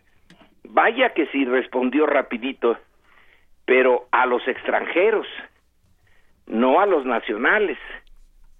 Entonces, eh, ya sé que es eh, pedir lo imposible. Un día sin periódico, ¿cuántos millones de pesos pierden los dueños de los periódicos por un solo día? ¿Cuántos anuncios? ¿Cuánta publicidad? Ya ni se diga de la televisión, que son las televisoras públicas, pues aliadas del gobierno, aliadas naturales del gobierno. Eh, no aceptarían, pero no deja eh, la idea, al menos a mí, de darme vueltas y de parecerme muy buena, si algún día se pudiera hacer. Pero bueno, en la medida que no se puede hacer, por lo menos dejar constancia en algunos lugares, entre algunas gentes, de que eso es, eh, aunque sea normal en México, es inadmisible, es una de las manchas de la cultura eh, política, de la política mexicana eh, en este momento. Y el otro punto muy rápido, porque hay que hacerlo rápido todo eso que quería abordar, es la idea de una alianza camino al eh, 2018 entre dos partidos que en principio debían de ofrecer eh, posiciones diferentes, debían de ser una alternativa uno frente al otro.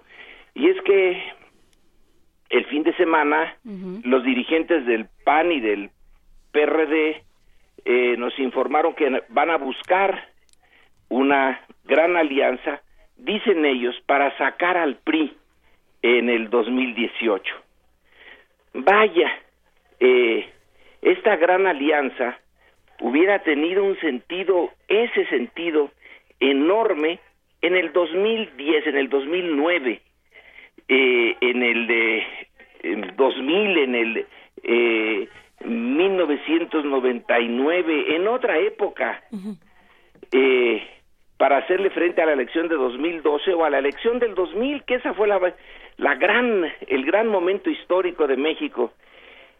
Si entonces hubiera habido la alianza, pongámosle que en 1999 eh, hubieran llegado a este acuerdo.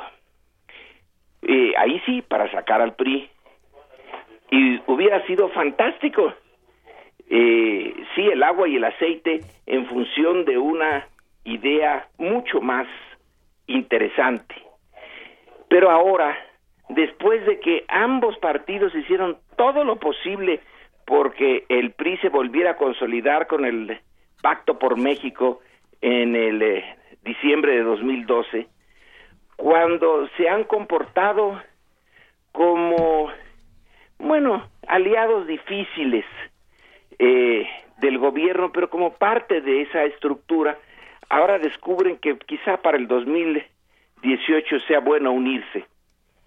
Eh, a muchos nos queda la idea de que esta eh, posibilidad de unión es en realidad contra Morena, contra el partido que está surgiendo y que está poniendo en entredicho el acuerdo que ya está funcionando entre los principales eh, partidos en México, entre las principales fuerzas políticas, eh, digamos, ya establecidas en México. Entonces nos quieren eh, dar la idea de una cruzada en contra del partido ese que nació en 1929 y que hasta el año 2000 se quedó en el poder, pero ¿nos la creemos? Yo por lo menos no. Eh, eh, estoy seguro de que aquí eh, hay un esfuerzo por frustrar una vez más que la izquierda, la izquierda moderada, porque en México ya no hay izquierda radical, desafíe los acuerdos políticos establecidos. No sé si otros comparten conmigo esa idea, pero a mí me queda más o menos claro que ese es el fondo del asunto. Y bueno, pues con esos dos eh, temas del momento, pero con una profundidad enorme, el eh, de la precaria eh, vida de los medios independientes en México, de eso increíble de que se tengan que pagar con la vida de algunos periodistas el intento de mantener independencia e informar. Ahora en, en, Sinaloa, ¿quién va a informar de lo que realmente está afectando el corazón de ese Estado y de esa sociedad que es el crimen organizado, es el narcotráfico? Si Río 12 deja de funcionar, ¿dónde están los otros periódicos? ¿Quién puede funcionar allí? yo no veo a nadie. Sí, justo. Y si esta alianza supuestamente entre izquierda y derecha se hace, es que ya no hay en el mundo de los partidos establecidos izquierda y derecha. Claro que sí existe la diferencia y va a seguir existiendo por eh, mucho tiempo, pero en México sí ya se ha eh, diluido y no porque la derecha haya cambiado, sino porque la izquierda cambió.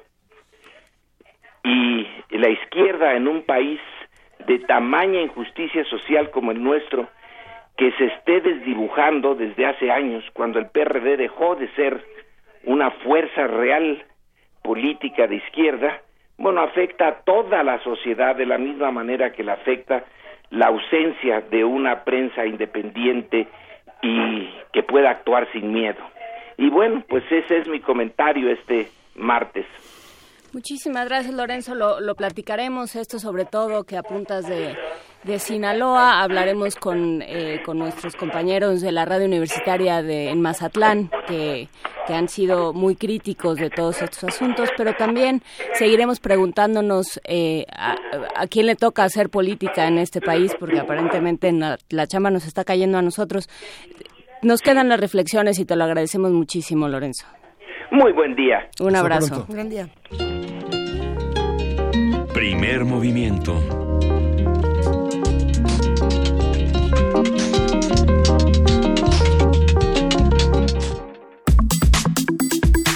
Nota del día. La semana pasada, la Comisión Ambiental de la Megalópolis decretó por seis días consecutivos la fase 1 de contingencia por ozono en la Ciudad de México, la alerta más larga desde que se aplica esta normatividad. Las autoridades federales y locales han descartado peligro mortal para los habitantes de la zona metropolitana del Valle de México, al asegurar que los niveles de contaminación han disminuido en los últimos años gracias a las medidas implementadas. El año pasado fue modificado el programa de contingencia ambiental para que la fase 1 se active al registrar 150 puntos del índice metropolitano de la calidad del aire. Anteriormente se declaraba esta fase cuando se superaban los 180 puntos IMECA. La UNAM, a través del Centro de Ciencias de la Atmósfera, señaló que se trata de un tema de salud pública, por lo que pidió a los tres niveles de gobierno asumir su responsabilidad en el monitoreo de la calidad del aire, la conservación y protección de los recursos naturales, reducción de emisiones, precursores de, ozono, partículas suspendidas y gases de efecto invernadero, entre otros. Ayer nuevamente fue activada la fase 1 de contingencia por ozono al registrarse 162 puntos IMECA. Estamos por conversar con Ricardo Torres Jardón, quien es doctor en Ingeniería Ambiental, académico del Grupo de Físico-Química Atmosférica del Centro de Ciencias de la Atmósfera de la UNAM. Buenos días, Ricardo Torres. Buenos días, buenos días, sus órdenes. Hay varios factores que determinan la activación de las fases de contingencia, eh, entre ellas eh, la, conversión ambiental. ¿Cuáles son los temas, cuál es este asunto multifactorial que determina que se detengan algunas actividades relacionadas con la emisión de contaminantes en la Ciudad de México, en la zona metropolitana? Eh, bien, en teoría lo que se busca es que precisamente la emisión de los precursores de ozono se disminuya y, esto, eh, bueno, se busca químicamente que tenga efecto. Desafortunadamente, eh, la química atmosférica que forma ozono no es tan directa ni tan lineal y resulta que eh, por las características propias de la, de la zona metropolitana aquí del Valle de México, cuando se disminuye uno, uno de los precursores resulta que no se aumenta. Es complicada la química y el, el problema radica básicamente en que pues que estas medidas que se han anunciado ni han sido todo completas ni han sido todas las más adecuadas. Es la razón por la cual ahora dependemos de que haya un no viento que haya que no haya un sistema de alta presión. Y estamos rogando porque eh, la meteorología nos ayude a tener buena calidad del aire esas medidas, eh, ¿cuáles han sido? ¿Cuáles han sido las medidas equivocadas? Mucha gente está muy incómoda justamente porque hay una relación de desprestigio, de falta de credibilidad en las declaraciones de las autoridades y se vive como, como Tania Müller con su imagen de creación en México es, es prístina y demás. Sí, y, hay una este, evidente dificultad para pensar que las medidas son equilibradas y son para todo para todo el mundo. ¿Cuáles han sido las medidas equivocadas y cuáles son las condiciones para que esas medidas se superen?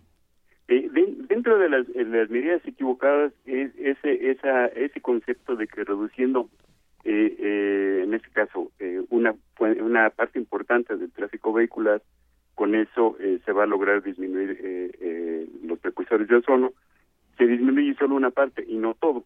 Y las equivocadas son que otras emisiones que deberían ser tomadas en cuenta prácticamente han las han dejado todavía eh, eh, sin efecto o más bien como que no les han no les no se les ha dado la importancia de vida esta es por ejemplo las emisiones evaporativas de, gasolineras.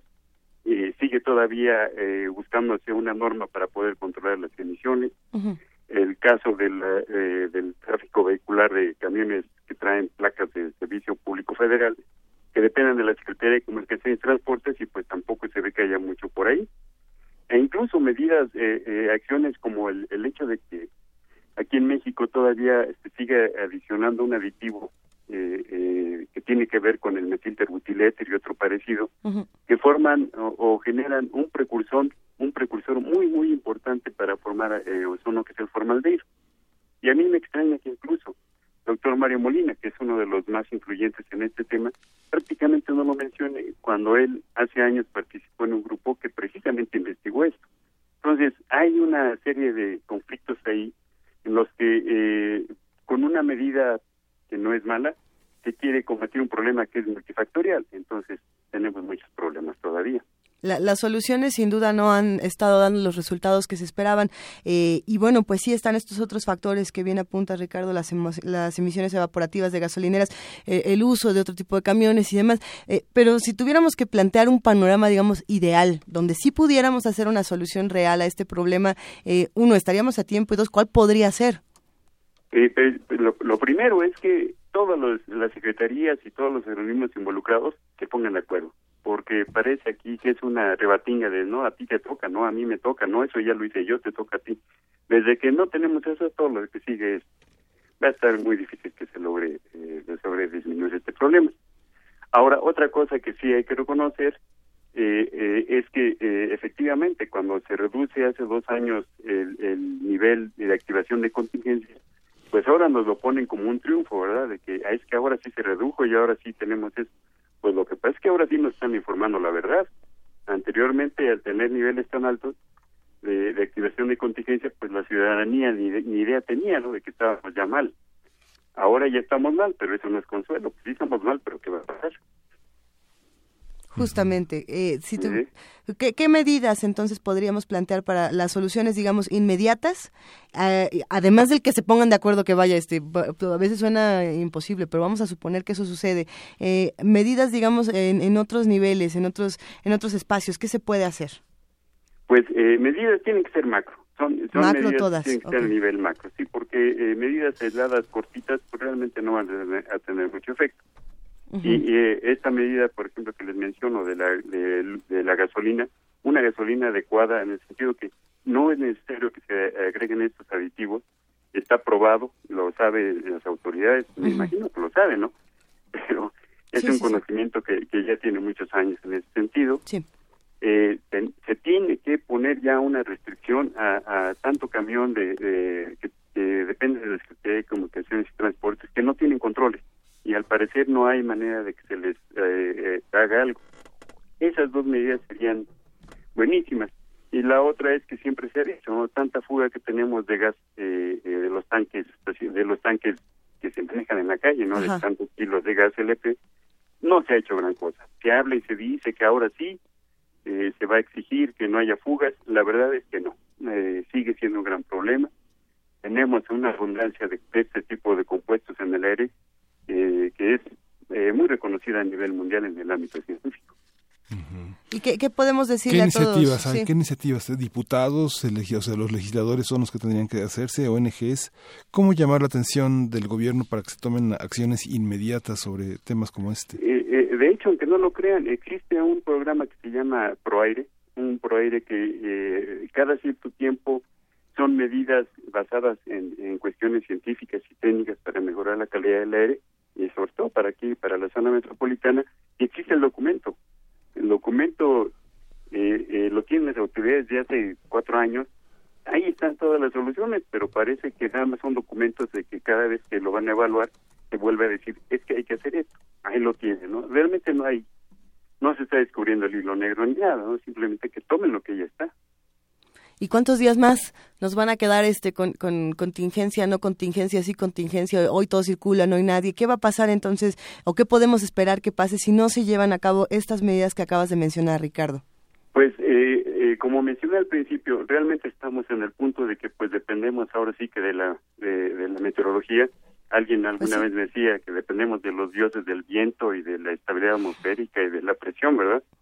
Y, y ojalá que pronto este sistema de alta presión que ha perdurado ya eh, varios días sobre el centro de México pronto se, se mueva de aquí, porque es eh, básicamente esa es la principal causa que por el momento nos que ha evitado que tengamos una buena dispersión de contaminantes. ¿Cómo, cómo podemos acercarnos al, al grupo de fisicoquímica atmosférica del Centro de Ciencias de la Atmósfera de la UNAM y cómo podemos aprender más de lo que están haciendo desde este espacio tan importante? De, hecho, eh, eh, uno de los aspectos del Centro de Ciencias de la Atmósfera es que continuamente eh, eh, damos charlas de divulgación. Todos los miércoles tenemos pláticas informativas, los viernes tenemos seminarios, incluso los mismos grupos tienen eh, eh pláticas eh, abiertas al público que por lo general pues hacemos el anuncio en, en los medios que tenemos disponibles ahí en UNAM. Y este y creo que con eso eh, yo lo he notado hemos tenido una audiencia muy importante sobre todo de estudiantes que es lo que me gusta. Estoy buscando Perdón, estoy buscando el documento de ProAire, pero no, no logro localizarlo. ¿Hay algún documento descargable, doctor, donde que podamos...? Eh, si ustedes eh, ingresan a la página de la Secretaría de Medio Ambiente de aquí de la Ciudad de México, hay, hay una... Ah, por ahí hay un lugar que mencionan eh, informes y documentos, no recuerdo bien la liga, y ustedes ahí pueden descargar todos los ProAires que se han diseñado para la, la zona metropolitana. El último está muy completo, la verdad, eh, eh, me ha tocado revisarlo, me ha tocado comentarlo, pero parece que son medidas, como siempre, de buena voluntad, eh, medidas que están bien basadas, pero nada más no se logra o no se ve que hay una aplicación inmediata o seguida en ese, en ese, en ese punto. Pues estaremos al pendiente entonces de lo que ocurre. Ricardo Torres Jardón, doctor en Ingeniería Ambiental, académico del Grupo de Fisicoquímica Atmosférica del Centro de Ciencias de la Atmósfera de la UNAM.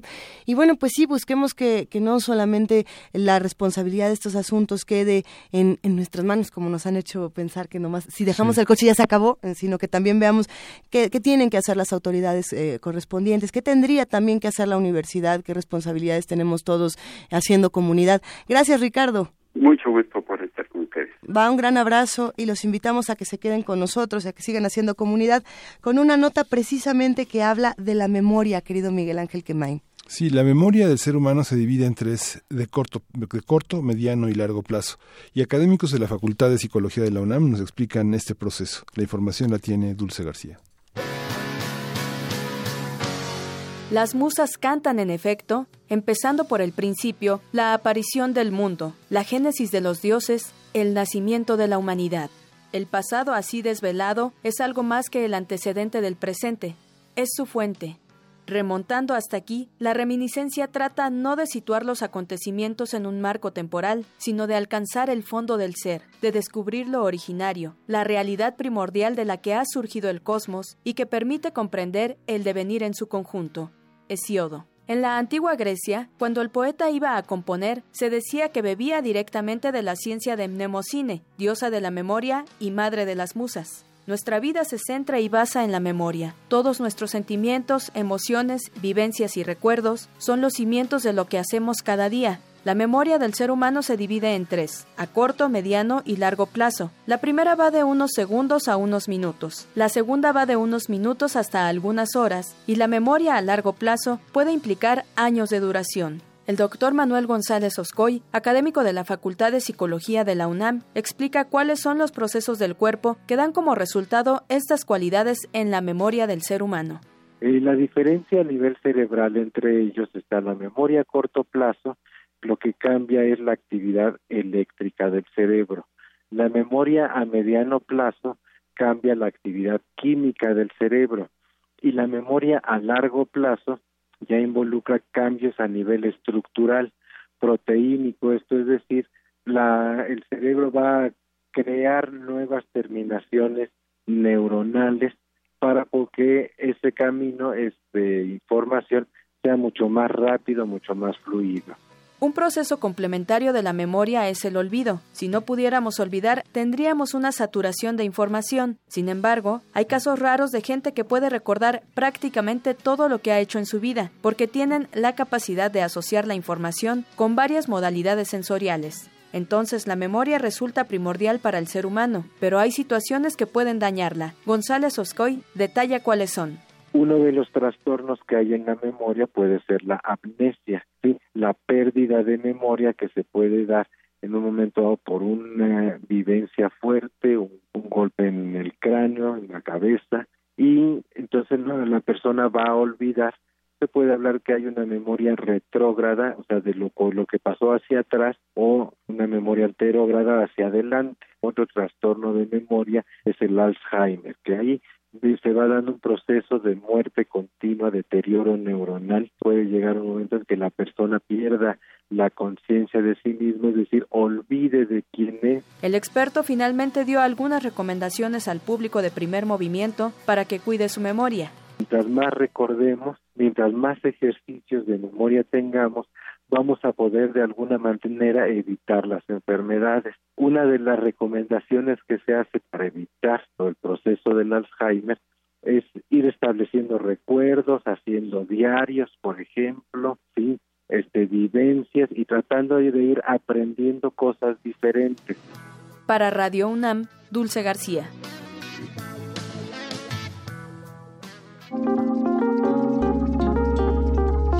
Primer movimiento. Hacemos comunidad.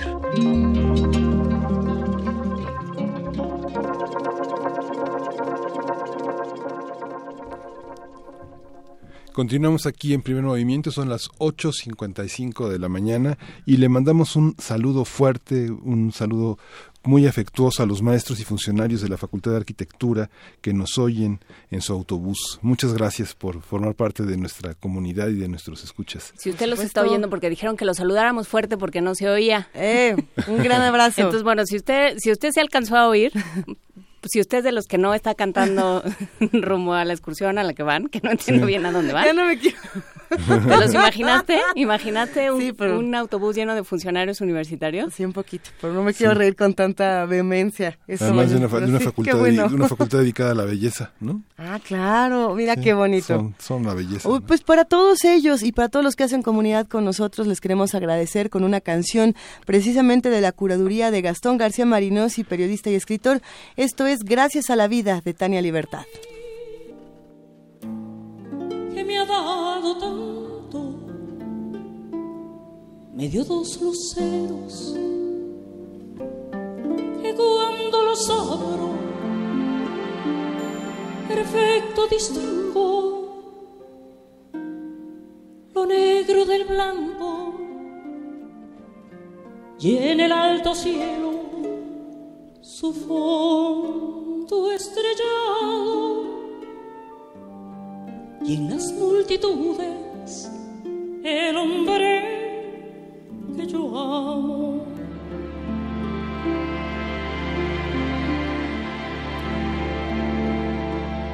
Gracias a la vida que me ha dado tanto, me ha dado el oído en todo su ancho graba noche y día,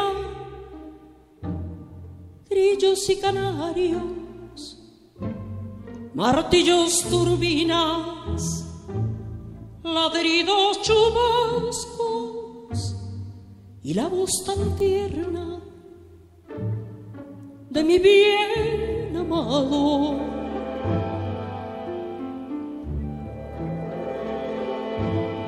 Gracias a la vida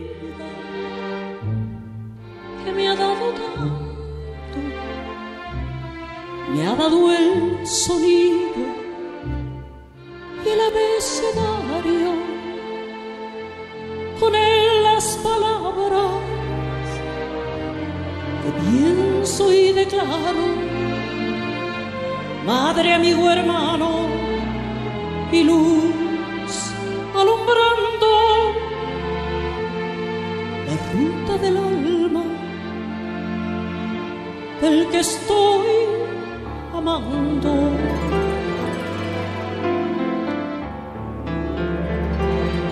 Gracias a la vida que me ha dado tanto, me ha dado la marcha de mis pies cansados, con ellos anduve,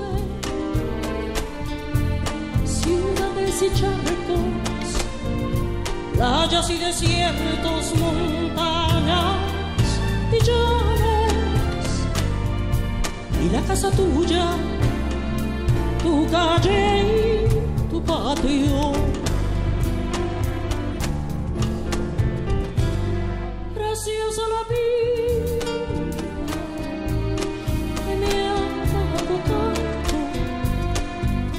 me dio el corazón que agita su marco cuando miro el fruto,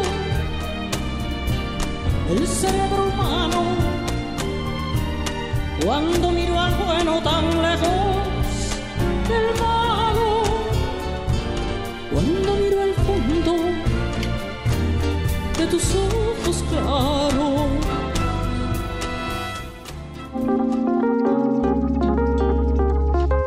Primer movimiento. Hacemos comunidad.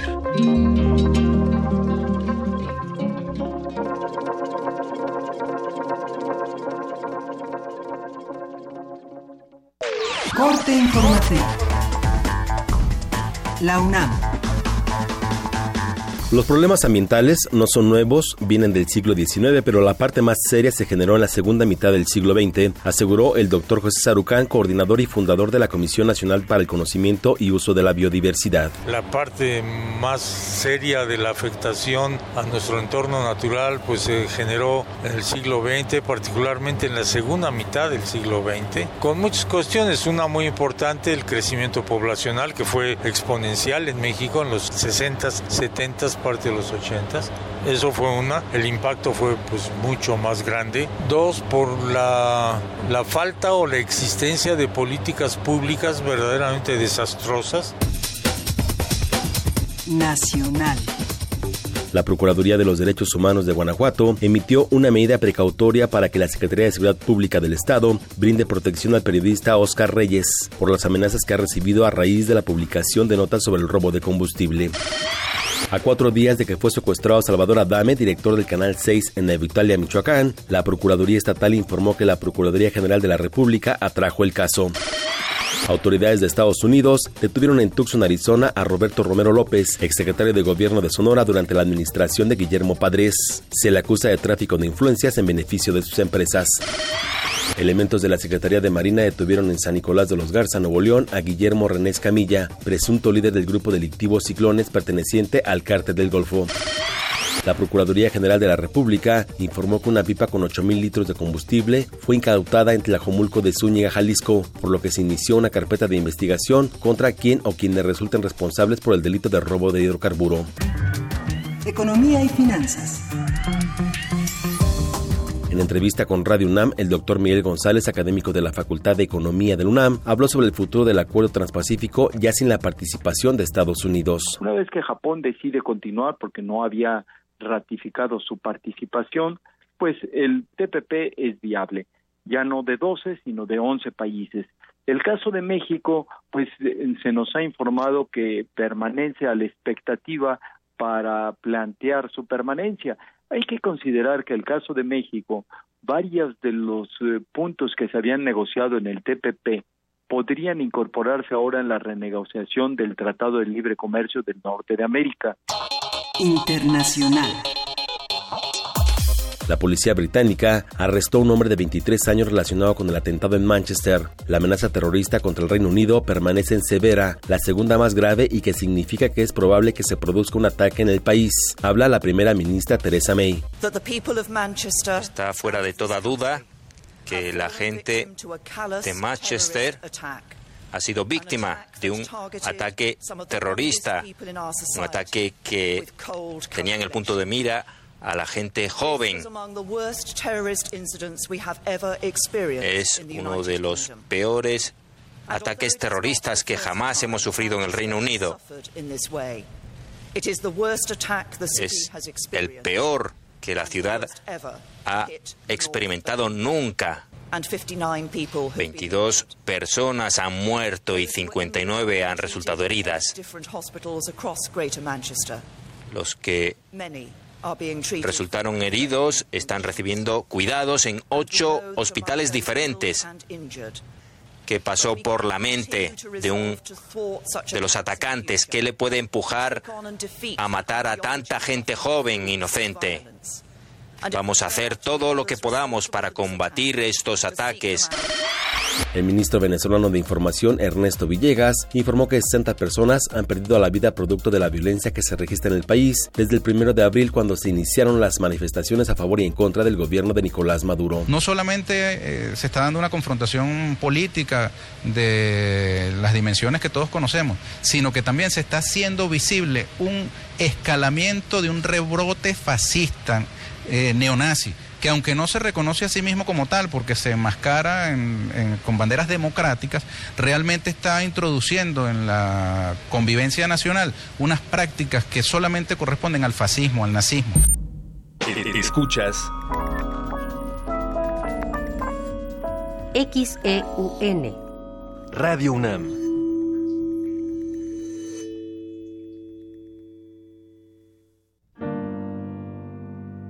Soprano vaga en pena. Revive el suceso que la condujo a la muerte.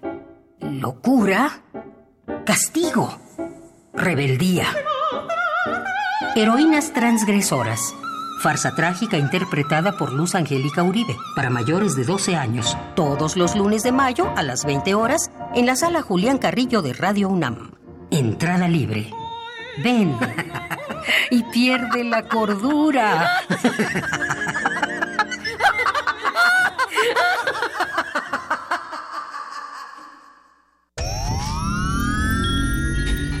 Diez frasquitos de gel desinfectante, 8, 7, 6, 4 caldos de cultivo, 2 compostas, un invernadero sonoro.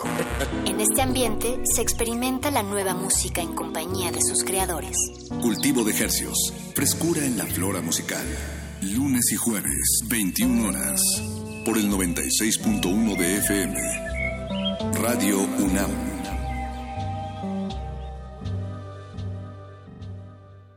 ¿Eres de los que se la pasa posteando fotos en el Face burlándose de los políticos? ¿Dándole retweet a esas frases inteligentes de protesta? ¿Muestras tu inconformidad en redes sociales? ¿Haces memes quejándote del gobierno? En el Partido Humanista queremos decirte que eso no va a cambiar las cosas y que si quieres que este país cambie, tienes que ponerte a trabajar. Y el partido político es el mejor instrumento para cambiar las cosas. Y este es nuevo, no tiene vicios y tiene espacios para ti. Súmate, conócenos y pongámonos a trabajar. Partido Humanista Ciudad de México. De las vistas de Salvador Toscano a la época de oro. Del celular a la era digital. Filmoteca UNAM. Sala de exposiciones, acervo y restauración, cine en línea, talleres, hemeroteca. Circuito Mario de la Cueva, frente a la Facultad de Ciencias Políticas y Sociales. Entra a www.filmoteca.unam.mx. En Facebook y Twitter somos Filmoteca UNAM. Ahí encontrarás la oferta visual que tenemos para ti. Filmoteca UNAM. De la nave de la Resistencia existe una habitación que nunca se abre. Nunca se abre. Excepto la última hora del último día de la semana. Ahí- Ahí vamos a reírnos del mundo, a demoler los muros con canciones, a bailar en la posición que queramos. Todos eligen la música, todos la disfrutan. Todos la bailan. El Buscapiés. Tú eres el alma de esta fiesta. Viernes, 22 horas. Por el 96.1 de FM. Radio UNAM.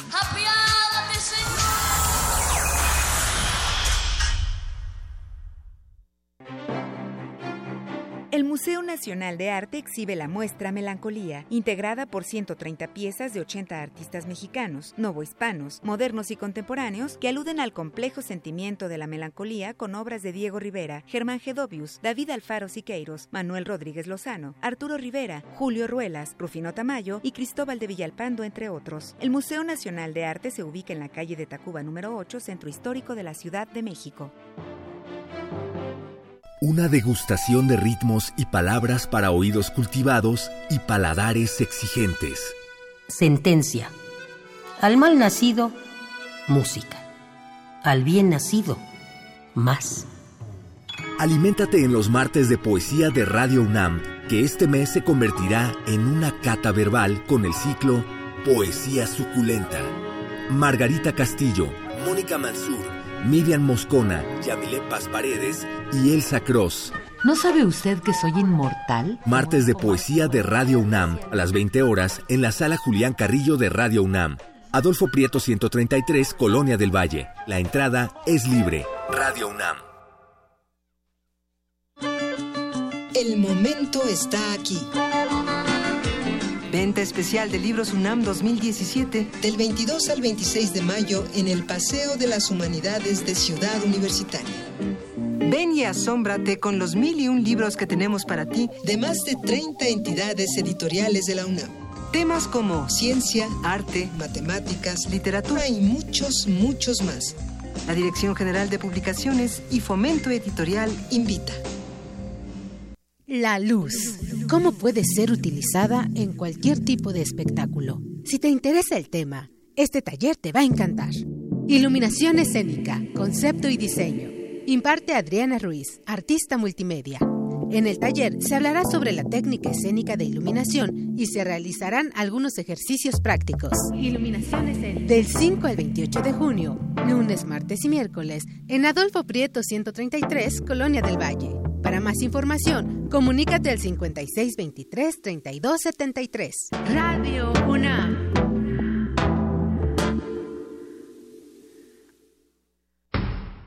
El rito comienza en el escenario. Los sonidos emergen, deambulan por el recinto, se cuelan en los oídos y estremecen los sentidos.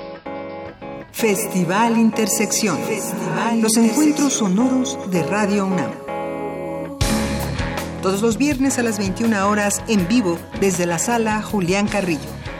Escúchalos a través del 96.1 de FM, www.radiounam.unam.mx o ven a Adolfo Prieto 133 Colonia del Valle, cerca del Metrobús Amores.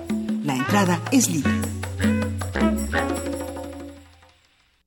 En la próspera tierra de XEUN, los sonidos conviven pacíficamente en un utópico flujo de ideas. Hasta que sus transmisiones son amenazadas por el silencio.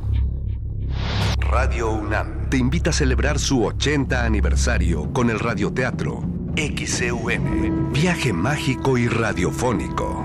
Miércoles 14 de junio, 5 de la tarde. Sala Julián Carrillo de Radio UNAM, Adolfo Prieto 133, Colonia del Valle. Entrada libre. El cupo es limitado. El cuadrante espera por ti. Radio UNAM. Primer movimiento podcast y transmisión en directo en www.radiounam.unam.mx.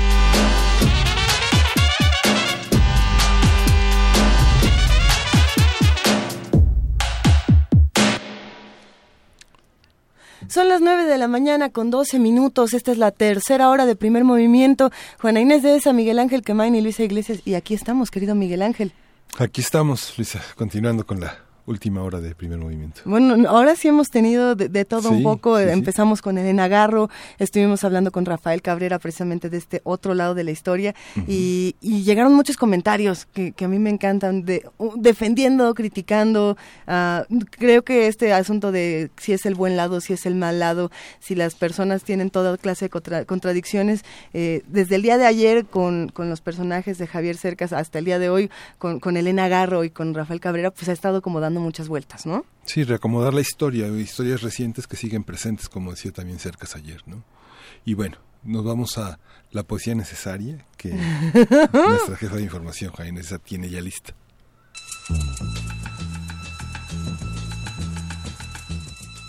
Es hora de poesía necesaria.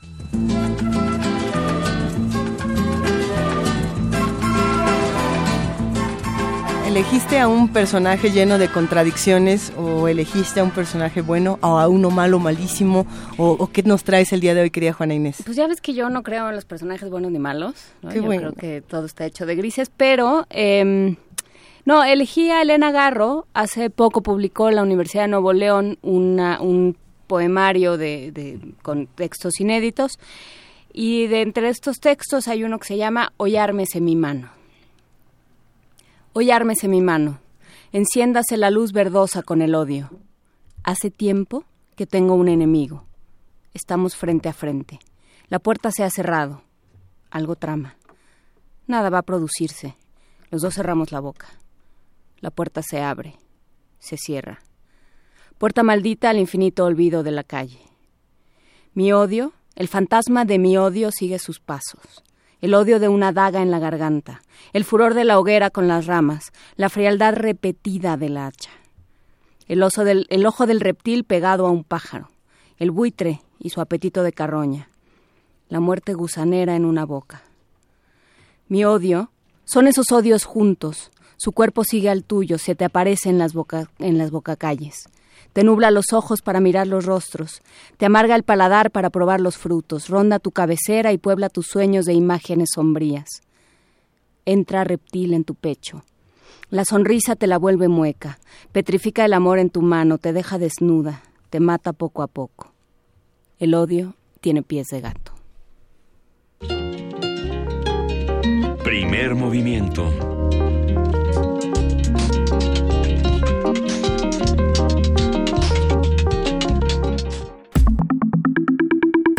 La mesa del día. Violencia, Seguridad y Sociedad en México es un libro que permite dibujar los paisajes de las violencias y las políticas de seguridad de México. Sus autores señalan que nuestro país ha vivido a lo largo de los años numerosas expresiones de violencia criminal. Secuestros, robos, extorsiones, ejecuciones, desapariciones y feminicidios han configurado el mapa de la violencia en nuestro país. Se trata de un contexto en el que en muchas ocasiones las autoridades que deberían de garantizar la seguridad de los ciudadanos se han visto involucradas o han participado en esos u otros delitos. Para la Organización Mundial de la Salud, los homicidios dolosos en México son similares a los de una zona de guerra.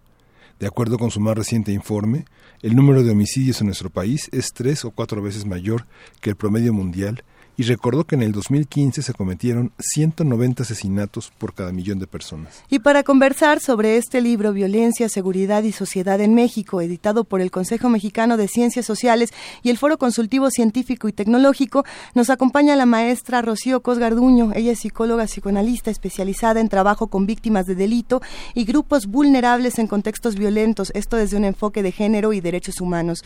Ella también es analista en el Foro Consultivo Científico y Tecnológico y Rocío nos muchísimo gusto que nos acompañes. Bienvenida. Muchas gracias por la invitación. Me da mucho gusto estar aquí con ustedes. Todo un tema, el que vamos a discutir y que además hemos estado discutiendo desde hace meses, desde hace años, desde muchos puntos de vista distintos. El asunto de esta relación que pueden tener violencia, seguridad, sociedad, eh, ¿cómo, cómo lo viven desde, desde esta publicación y cómo lo han trabajado? Sí, pues a mí me parece que es un concepto muy complejo, ¿no? O sea, abordar el tema de la violencia, si bien desafortunadamente todos tenemos experiencias cercanas a ella, ¿no? Se ha vuelto algo, un ingrediente cotidiano en nuestra vida. Porque hay tantas violencias que a veces algunas ni las Exacto, exacto. O todo el tiempo en los medios nos estamos enterando de ciertas violencias. Entonces, hablar de ello es como un reto muy importante. No me parece que, que en la publicación se logra abordar desde distintos puntos de vista, lo cual es necesario en este, en esta aproximación a un fenómeno de tal envergadura. Em, la violencia, sin duda, me parece que tiene que verse justo tanto a nivel global como en el nivel micro, ¿no? O sea, no podemos dejar a un lado y por eso hay la concatenación de estos tres de estas tres figuras, ¿no? El tema de la sociedad, la violencia y la sensación de seguridad que necesariamente nos lleva a pensar en las instituciones, en el Estado, aunque vemos a, lo largo del libro que no necesariamente, no, no necesariamente el tema de seguridad tiene que estar a cargo de los de las instituciones, sino que los ciudadanos también tenemos un papel importante que que jugar, ¿no? Entonces, sí, el tema de la violencia necesariamente tiene que abordarse desde distintos enfoques, ¿no? que me parece que es lo que se logra a través del texto, donde podemos decir que es un fenómeno multifactorial. ¿no? Este, por lo tanto, las soluciones igualmente tienen que ser desde distintos puntos, abarcando distintas situaciones, ¿no? Y sin embargo, lo, que ha ocurrido cuando pensamos en un problema como este multifactorial es que las soluciones que se han dado en los últimos años parecen pequeños parches, ¿no? Como, a ver, eh, justamente eh, la semana pasada estábamos hablando de la prisión preventiva para menores de edad, ¿no? Decíamos, a ver, esto que se está haciendo no es un pequeño parche para algo que tiene una estructura mucho mayor. Eh, estamos realmente dando las soluciones correctas porque también hablábamos de otras leyes, ley de seguridad interior, estábamos hablando de muchas otras que parece que lo que están haciendo es solucionarlo inmediato y no pensar en una estructura más profunda. ¿Qué, ¿Qué, pasa con todo esto, Rocío? Exacto, o sea, sí creo que las aproximaciones, es decir, la realidad yo creo que ha ido avanzando más rápido que la respuesta institucional, ¿no? O sea, sí vemos que se generan programas, ahí está la Ley General de Víctimas, ¿no?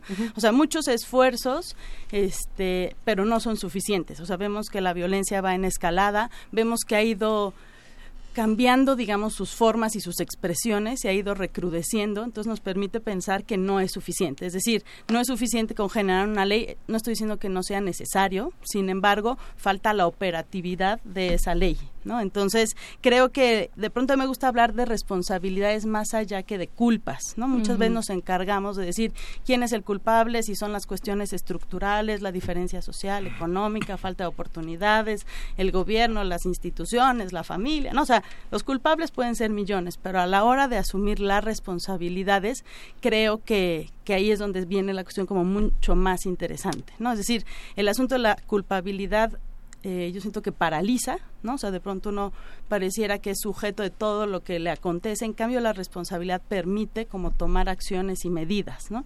Entonces yo creo que por un lado sí puedo decir se han hecho esfuerzos desde, las instituciones, desde, desde el Estado, que no son suficientes, se han hecho esfuerzos también desde la sociedad civil que vemos que tampoco son suficientes por muchas cosas, falta de recursos, la problemática es demasiado grande. Entonces creo que sí lo que se necesita es la armonización, digamos, de todos estos actores.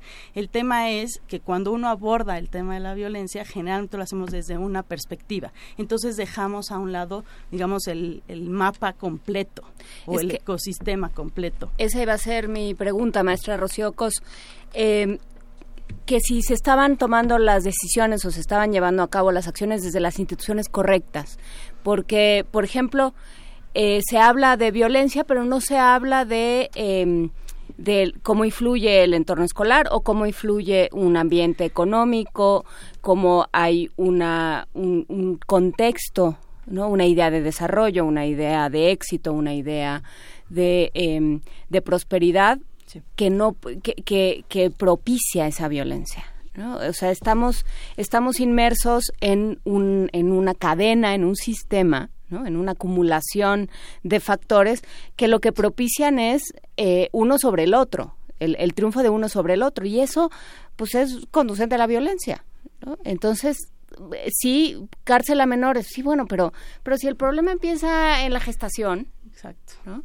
como se sabe ya en muchos casos, pues de qué estás hablando, ¿no? ¿Para, para qué estás haciendo, para qué estás pensando en, en cárcel a menores? Exacto, exacto. Sí, no, no es suficiente si vemos desde ese lugar a los individuos, ¿no? Es decir, eh, esto me hace pensar en cómo, y creo que el libro logra como justamente dar un panorama muy amplio, incluyendo, por ejemplo, en los últimos capítulos el tema de la familia, ¿no? No quiere decir que entonces los culpables, no, no, no, o sea, no se trata de nuevo de culpa, sino de responsabilidades, ¿no? Entonces, efectivamente, además tenemos un territorio México tan heterogéneo en muchos sentidos, ¿no? No solamente en las cuestiones este, geográficas, económicas, de oportunidades, sino una diversidad impresionante que a la hora de tomar las medidas, independientemente de cuáles sean, difícilmente eh, toman en cuenta este digamos las diferencias no entonces y las particularidades. Entonces yo sí creo que, que como bien apuntas eh, no ha sido suficiente, sí se requieren tomar acciones desde distintos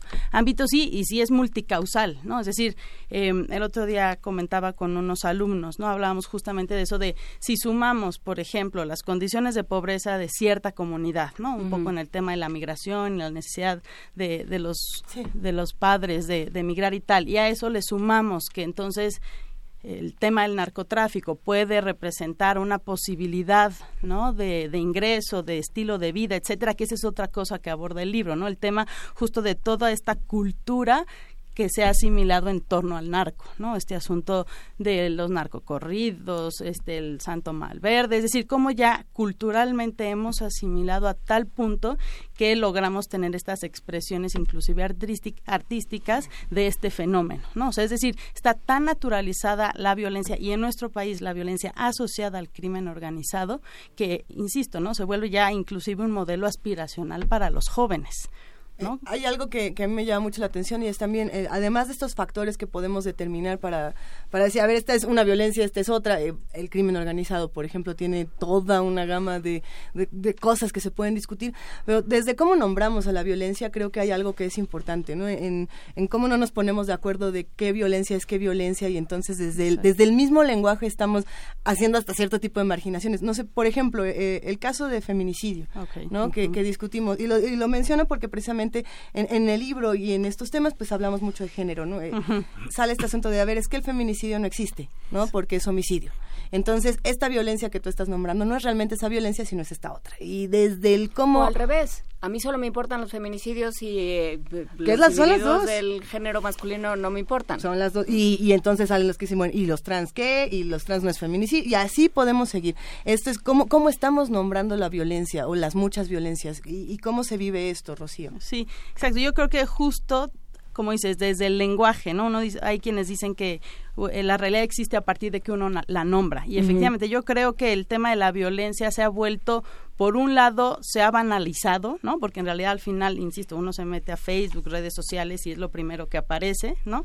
A mí me impresiona, insisto, cómo las manifestaciones Ahora cada vez es más fácil ver a, no sé, mamás que están golpeando niños y eso se vuelve viral o qué sé yo, ¿no? Entonces... Se vuelve un chiste. Sí, se vuelve un chiste, hacen memes, este, la violencia contra animales, en fin, ¿no? Podríamos como abrirnos muchísimo, pero sí creo que desde el nombrarla eh, por un lado estamos acostumbrados, pero por otro lado no identificamos estas microviolencias que yo llamo, ¿no? Que son justo estas que suceden y en las que nos vemos envueltos en la vida cotidiana. Y no estoy hablando siquiera de delitos o agresiones físicas, que esas son más evidentes, inclusive desde el lenguaje en nuestra relación con los otros, ¿no? Hay cosas que permitimos porque no lo identificamos como violencia, ¿no? De pronto en los trabajos que yo he hecho con, con mujeres víctimas me decían, oye Rocío, pero ¿cómo identificar que yo estoy viviendo una relación violenta, ¿no? O sea, como una expresión de mi esposo puedo saber qué es o no una microviolencia. Yo le decía, en el momento en que a ti te cause un malestar. Hay cosas con las que de pronto empezamos a estar no cómodos. Yo diría, a partir de ahí es que entonces nos están transgrediendo y nos están violentando. Pero cuando tratamos de abordar la violencia justo en lo inmediato, es complicadísimo y pareciera que no existe, ¿no? Entonces, un poco regresando a, tenemos que abordarla desde lo micro, por eso yo decía es importante el análisis y el, y el qué hacer o el tomar medidas desde lo micro, desde lo inmediato, que repercute efectivamente en, lo macro, ¿no? Justo, digo, no estoy diciendo que ahí sea la solución, se requieren muchas otras medidas de muchas otras instituciones, etcétera.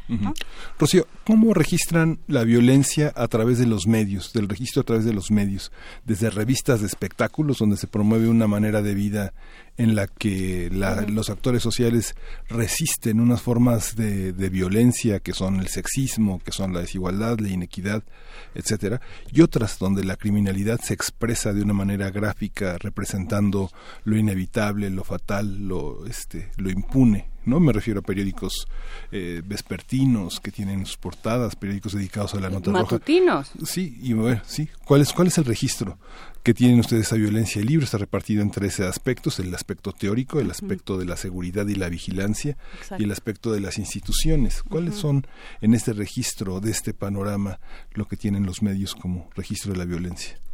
Híjole, pues yo creo, o sea, un poco... Eh, el tema de los medios, digo, y ahora tenemos a partir de la luz de, de este último asesinato de, del compañero Javier Valdés, ¿no? Es decir, creo que los medios juegan un papel fundamental, sí en la difusión, sin duda, pero me parece que también eh, están involucrados o suman, digamos, a la naturalización, ¿no? O sea, creo que de pronto este este límite entre el informar y hacer de eso un espectáculo, de pronto eso eh, no está tan claro, ¿no? Creo que hay medios serios, efectivamente, que, que difunden, que, que efectivamente creo que la postura es un poco el no silenciar, sino al contrario, visibilizar este tipo de violencia y decir, hey, hay que hacer algo al respecto. Pero me parece que también están estos otros, sobre todo aquellos donde, digamos, un poco en las redes sociales, ¿no? Que de pronto hay como un poco control, donde todo el mundo puede sumarse, que llega un punto en que se vuelve una cuestión más de espectáculo que de, que de otra situación. Hay una, una gradación, no, no lo sé, y lo pregunto eh, ¿hay alguna distinción entre lo que se ve y lo que se escucha? Digamos, ¿la palabra ayuda a digerir mejor aquello que estamos viendo? O sea, porque, porque se ha dicho mucho, los medios muestran pero no explican, pero no ayudan a metabolizar, digamos estos eh, estas imágenes espeluznantes no que tendrían que ser que son obscenas digamos que tendrían que pertenecer a que no deberían pertenecer a lo que vemos todos los días. Es más no deberían suceder por supuesto todos los días no eh, y entonces qué hacemos con, con la con la palabra para qué nos sirve no yo creo que sí ayuda o sea, sí ayuda a tramitar. A mí me parece que lo que regresa o lo que permite la palabra es regresar a esa imagen que puede ser totalmente descarnada al sujeto. ¿no? Generalmente la palabra o lo que la atraviesa, cuando uno lee, ve una imagen y luego lees que se trataba de una persona y empiezas justo a darle como un rostro, una historia, a humanizarla, efectivamente. Entonces creo que en ese sentido yo diría la palabra permite tramitar y permite también tener una postura ética y, y un poco dignificar al otro, ¿no? O sea, creo que con la exposición meramente de imágenes entiendo que son impactantes, que todo, obviamente cumplen con este objetivo de, de mostrar la realidad tal cual es. Sin embargo, insisto, se corre el riesgo de que puede caerse en una como en una cosificación, donde los sujetos entonces estamos o sea, acostumbrados, yo veo el cine, ¿no? Por ejemplo, uno está acostumbrado a ese tipo de escenas, ¿no? O sea, tremendamente violentas y no pasa nada. Claro, sabemos que estamos en el cine, es ficción, etcétera, ¿no? Pero sí creo que cuando la, la palabra atraviesa la imagen permite justo dignificar y, y tramitarla, ¿no? Darle, humanizarla, como bien decías. En, este asunto de la responsabilidad de los medios y la responsabilidad de la sociedad con los mismos medios, eh, pasa este, este ciclo de violencia, de violencia trae un poco más de violencia que trae otro poquito de violencia a otro lado. Y eh, un ejemplo, ¿no? Eh, por, decir algo, el día de ayer, precisamente, que la noche de ayer que ocurrió el atentado en Manchester, una, una, plataforma digital sube una noticia que se volvió viral de inmediato, ¿no? Que decía, ok, recordando lo que ocurrió en Manchester hace unas horas, compartimos los mejores looks de, de Ariana Grande, ¿no? No hubo ninguna imagen violenta, sino los mejores looks de ella vestida este de conejito, de no sé qué. Y entonces la respuesta, lo cual por supuesto indignó eh, por entero a las redes sociales, y la respuesta de las personas que estaban en Twitter fue decirles, eh, ojalá que se mueran, ojalá que, a ustedes los maten en una explosión, ojalá que sus hijos vayan a tal concierto. Y entonces eh, generamos no solamente la violencia que genera la plataforma por banalizar una noticia como esta, sino la violencia de, de la sociedad. Este mismo ejemplo lo habíamos vivido hace unos meses con N cantidad de noticias, desde los padres que dejaron al niño en el zoológico y que se cayó a la jaula y demás. Eh, vemos cómo generamos esta espiral interminable de, de violencias. ¿Qué, ¿Qué, se hace con eso y cómo nosotros también, no, no, no quiere decir nos blindamos, pero, sí tenemos otro tipo de... o no nos reconocemos como también actores violentos. O sea, como nos lanzamos a ese tobogán y ni siquiera nos damos cuenta, ¿no? Porque, porque pues tú ya me lo permitiste y entonces pues yo me sigo. Sí, claro. Claro, que eso es lo que permite justamente esto, o sea, un poco las redes sociales y los medios, como una un ejercicio de la violencia sin responsabilidad. ¿Por qué? Porque se vale decir todo, ¿no? Un poco, no en el anonimato, porque aunque uno tiene un, un perfil y un nickname o, como sea, pues no están en el anonimato, pero en realidad no hay un reconocimiento de ese soy yo. Entonces, ¿qué hacer? Yo diría, pues más allá de regular o qué sé yo, tendría que haber una postura un poco como de no indiferencia, ¿no? O sea, un poco creo yo como de visibilizar, es decir, aunque sea esta imagen de los looks de, del artista, ¿no? Este, en lugar de justamente fomentar y contribuir a esa espiral de violencia, sería un poco como manifestar quizá y decir detengámonos, ¿no? Es decir, eh, alrededor de esto hubo cierta este evento violento, hubo tantas víctimas, es decir, un poco tiene que ver con no permanecer indiferentes, pero tampoco caer en el juego de ser victimarios o agresores o ejercer la violencia. Que el tema de la violencia pues es bastante seductor, ¿no? En ese sentido, sobre todo cuando es digamos, en masa, cuando no hay una responsabilidad, donde puedo perderme en el anonimato, de pronto, y uno lo ve, por ejemplo, en los estadios, ¿no? O sea, cuando uno llega y todo el mundo empieza a gritarle al árbitro, ¿no? no, no o sea, lo que estoy diciendo no, no se trata de ahora de ser puristas, ¿no? Y, y, no y no cae en eso, pero es un fenómeno un poco que explica. Cuando empieza este gritadero, insultos al árbitro, es muy fácil que uno se deje llevar por la ola, ¿no? Digamos, porque no hay como una responsabilidad. Saliendo del estadio, pues nadie te va a decir nada, ¿no? Oye, Rocío, hay una, tú que eres psicóloga y psicoanalista, ¿cómo, cómo podríamos hacer enfrentar, digamos, al radio escucha, a la gente que nos escucha, a enfrentar sus emociones y sus principios. ¿Cómo distinguir algo que te enoja, que te violenta, cuando alguien te está hablando de algo que, que pulsa el botón rojo o el botón amarillo? ¿Cómo distinguir entre algo que está medrando con tus principios, con tus valores, y algo que tiene que ver con tus emociones, con tus sentimientos frente a una discusión de pareja, una discusión laboral, una discusión? ¿Cómo distinguir esas violencias frente a lo que ves y te impacta en el estómago, que te hace llorar o que te hace sentir muy mal? ¿Cómo distinguirlo? ¿Qué preguntas tiene uno que hacerse para poder enfrentar esa violencia? Sí, bueno, yo diría de entrada distinguir si es algo que estoy sintiendo o es algo que estoy pensando, porque a veces ahí tenemos una gran confusión. Después tiene que ver con un poco qué me está, o sea, esto que estoy sintiendo, ¿por qué? O sea, entiendo que luego no siempre tenemos como tanto tiempo para reflexionar. Pero y cómo detenerse tiene que ver con justamente ver al otro como individuo y como sujeto. O sea, en el momento en que me dan ganas de gritarles y pensar, a ver, esto lo va a dañar y de verdad quiero dañarlo o hay un respeto y reconocimiento del otro como un ser humano y un sujeto que puede tener una postura diferente o pudo haber hecho algo que a mí me molestó, me dañó inclusive, ¿no? Pero en verdad quiero transgredirlo, ¿no? O sea, creo que que de pronto, y eso es un poco la, la, condición que tiene el ejercicio de la violencia, que tan, o sea, tan se puede es porque uno vuelve al otro objeto, ¿no? O sea, como lo veo como objeto, entonces puedo hacer uso de él y entonces no importa si lo, le pego, lo insulto, tal. En el momento en que uno de pronto cae en cuenta de, oye, no, pero es mi hijo y tiene tres años o qué sé yo, ¿no? O mi esposa. y Entonces, creo que cuando uno regresa, ¿no? Humaniza y dignifica y ve al otro como persona, es un momento donde uno dice, tengo que detenerme. ¿Y qué pasa cuando el otro es Javier Duarte?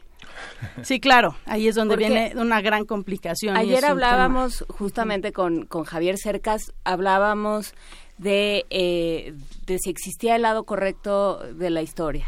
y, es un tema que hablábamos ayer, pero que hemos hablado interminablemente porque nos, nos ocupa constantemente y nos reconcome de alguna manera. Entonces, eh, él decía, hay razón política, había quien tenía razón política, pero no tenía razón moral. Entonces, sí, yo puedo tener razones políticas para querer aniquilarte, ¿no? Porque sí, hay, de pronto lo que se despierta en la sociedad es, eh, es, es, fuente de juna, pero no hay razón moral. ¿Y dónde está la responsabilidad individual de decir, tendría razones para hacerlo, pero no pero yo no me lo permito. ¿Cómo, ¿Cómo se trabaja eso en, en sociedad? Sí, yo creo que es un gran reto, ¿no? porque es lo que hemos visto en Colombia, es lo que hemos visto en España. O sea, está una vez tras otra esa idea de por qué te voy a perdonar si mataste a los míos, si me robaste, si me atacaste en lo más íntimo. Exacto. Y además cuando no me lo merecía, ¿no? O sea, hay un asunto en la, en la víctima, siempre hay esta experiencia, además de, de preguntarse el por qué, un asunto de pues no es justo, ¿no? Un asunto de injusticia. Nosotros un poco en la experiencia nos ha servido a abordar el tema de la violencia a partir de este paradigma de la justicia restaurativa, que lo que permite efectivamente es... ¿Qué, es la justicia restaurativa? Es justo un, un modelo que permite o que lo que, sí, lo que postula o lo que provoca es la reunión justamente del agresor, la víctima y las víctimas secundarias, ¿no? Que puede ser la comunidad, las familias, qué sé yo, ¿no? Y a partir de ahí se trabaja y se, el, el delito, si es que hay delito, pero puede ser el evento violento, justamente desde una parte humana, ¿no? Tiene que ver con que entonces uno se da cuenta, un poco trabajando con chicos menores en conflicto con la ley, yo les decía que ellos, ¿no? Les decía, ustedes se enteran del delito hasta que lo, o sea, cometen el delito y ya nunca saben la otra parte de la historia, o sea, qué pasa con la víctima, qué representó lo que hayan hecho, ¿no? Los golpes, el robo, qué sé yo, ¿no? Entonces, justamente esto es lo que rescata este modelo, es decir, a partir de un mismo evento se desprenden como todas las razones e historias, ¿no? Que han dado pie a ese a ese acto, ¿no? Eh, no estoy diciendo que se trate entonces de perdonar, ¿no? Porque no es un asunto de perdón. Pero ¿por qué me, permito ser violento? O sea, ¿cómo, cómo, justifico mi propia violencia? Exacto, exacto. Eh, un poco, digo, un poco eh, en, este modelo tuvimos una experiencia en, en Santa Fe, en la comunidad ahí de en las barrancas de Santa Fe en un lugar que se llama Paso el Monzón donde la comunidad había rescatado el espacio público se había hecho como toda una fiesta y era sí, es una zona bastante violenta de altos índices de, delincuencia, vulnerabilidad, etcétera. Y justo después de que habían recuperado la zona, estaban muy contentos porque se habían puesto juegos, bancas, qué sé yo, se había vuelto un espacio comunitario. A la semana o 15 días matan a un chico ahí, ¿no? Entonces impactó mucho obviamente a la comunidad, tenía toda esta idea de, además todas estas leyendas, ¿no? Es que nadie lo ayudó y quién fue y bueno, ¿no? Eh, los deseos de venganza de unos, total, que un poco lo que hicimos fue convocar y decir justo, porque la violencia nos ha tocado, hablemos de ella, ¿no? Entonces convocamos a los vecinos justo en el lugar y les dijimos, pues bueno, no hablemos, qué pasó, desde dónde, ninguno era víctima directa, o sea, no eran familiares del chico, pero eran vecinos, lo habían visto crecer, qué sé yo, pero lo que se había provocado es que la gente se había trincherado de nuevo en su casa, no salían, tenían miedo, tal. Entonces, en esto tuvimos un par de reuniones y lo que, o sea, un poco el eje central de la justicia restaurativa es la reparación del daño y la restitución del tejido. Entonces, decíamos, bueno, ok, ya identificamos qué daños, que tienen que ver daños materiales, emocionales, económicos, ¿no? Sobre todo y siempre yo podría decirme, siempre hay esta, esta pérdida obviamente de seguridad, ¿no? Como sea, lo, como cada quien la defina, hay un, una sensación de vulnerabilidad absoluta, ¿no? Este, entonces yo les decía, bueno, a ver, ¿ustedes qué requerirían para sentir que ese daño sea reparado? Entonces empezaron, no, pues que haya más alumbrado público, más presencia de policías, ¿no? Decíamos, bueno, eso está bien, vamos a hacer iniciativas, no depende de nosotros, pero vamos a hacerlo. Y hubo una señora que dijo, no, yo propongo que, pues que no tengamos miedo, que vean que no tenemos miedo y que salgamos. Y en esa intención dijimos, bueno, ¿y cómo quieren hacerlo? No, pues hay que reunirnos, como hoy, pero hay que reunirnos. Y a partir de ahí instauramos, los viernes nos reuníamos en ese espacio, ¿no? Y empezamos a hacer cualquier cantidad de actividades, ¿no? Sin importar qué, talleres, manualidades, qué sé yo. Y se volvió justamente un espacio, eso fue hace, en el 2013, ¿no? Hace cuatro años y el grupo sigue, los vecinos siguen reuniéndose, se ha fortalecido, ¿no? O sea, han justo reparado un poco eso que este evento vino a, a fracturar, ¿no? Este, entonces, un muerto no se no se palia con otro muerto. Exactamente. No se restituye con otro muerto. Exactamente. Que eso, o sea, de entrada esa es la reacción, por supuesto. Cuando uno se ve transgredido, la reacción es regresarlo porque nos, o sea, ser víctimas de violencia, claro que despierta nuestra violencia, por supuesto. Pero yo digo, no podemos como seguir en esa en esa espiral no que vemos y sabemos y lo vivimos que va en ascendencia sino justamente detenernos no y decir en qué momento justo no no con más violencia no se combate la violencia no y ahorita decías, eh, hay una serie de medidas que serían importantes, que se sabe desde la psicología social y desde las políticas públicas y todo, que sí funcionan, ¿no? Poner luminarias, crear espacios públicos. Y tú dices, eso no depende de nosotros. Entonces, ¿qué, o sea, ¿de quién sí depende y qué necesitamos? O sea, ¿qué tenemos que ir a pedir? Sí. Y a molestar hasta que nos den. Sí, exacto. O sea, un poco eso. No depende de nosotros directamente, ¿no? O sea, yo les, no les podría prometer a los vecinos, sí, mañana va a haber más policías, porque no puedo hacer la iniciativa, habría que organizarnos. O sea, yo creo que el tema de la organización es fundamental, de la o sea, de la exigencia de los derechos también. Y este y en ese sentido es como vamos recobrando nuestra capacidad de o sea, de decisión y nuestra responsabilidad. O sea, de pronto este toda esta ola de violencia en la que estamos inmersos en todos los niveles, ¿no? O sea, en el que quieran, de pronto pareciera que nos deja eh, paralizados sin nada que hacer ni mucho que, ¿no?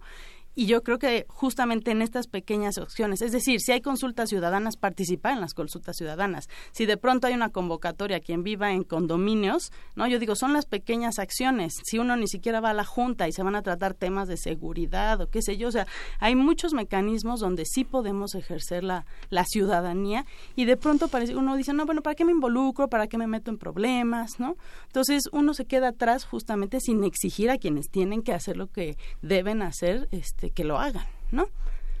estamos por cerrar esta conversación, eh, algunas reflexiones finales. Pensando, por ejemplo, a ver, si nuestro país fuera, este, no sé si una alberquita, no, eh, mejor un salvavidas, y, y, la violencia constantemente hace agujeros y la seguridad constantemente pone parchecitos que los pone ya sea la sociedad o las autoridades. Eh, llegar a un punto en el que no sea necesario hacer eso, sino que realmente lo hagamos desde otro tipo de, de estructuración.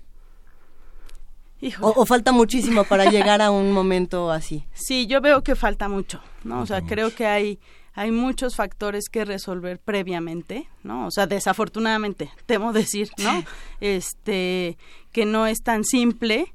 Creo que sí, hacer lo que a cada quien le corresponde es suficiente, ¿no? O sea, por lo pronto empieza justamente a hacer un cambio, ¿no? O sea, sí creo que estos procesos de paz que pueden ser muy en lo inmediato o justamente detenernos en el ejercicio de nuestra propia violencia, pues ya es una diferencia. Hay, en el libro dos, dos polos, ¿no? La violencia de 2006 en Oaxaca, que está analizada muy ampliamente. Así es. Y la enorme tristeza de las mujeres abandonadas en estado de reclusión, de reclusión en La Piedad, Michoacán, que son dos extremos de la misma, de una, de una violencia que padecemos, que no padecemos nosotros aquí, pero que está presente en nuestro país todos los días. Y que nos toca estudiar, querido Miguel Ángel. Eh, sin duda invitamos a todos a que se acerquen al libro Violencia, Seguridad y Sociedad en México, editado por el Consejo Mexicano de Ciencias Sociales y el Foro Consultivo Científico y Tecnológico. Eh, y agradecemos profundamente a la maestra Rocío Cosgarduño. Gracias por hablar acaba con de tener nosotros. un ataque de tos.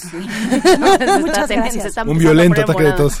un violento ataque de tos. Gracias, Ahorita lo Rocío. Y bueno, además de la recomendación eh, que, que dejamos para esta lectura, les dejamos otra recomendación musical de Gastón García Marinosi que vamos a escuchar en este momento. Con Tania Libertad, canción de las simples cosas.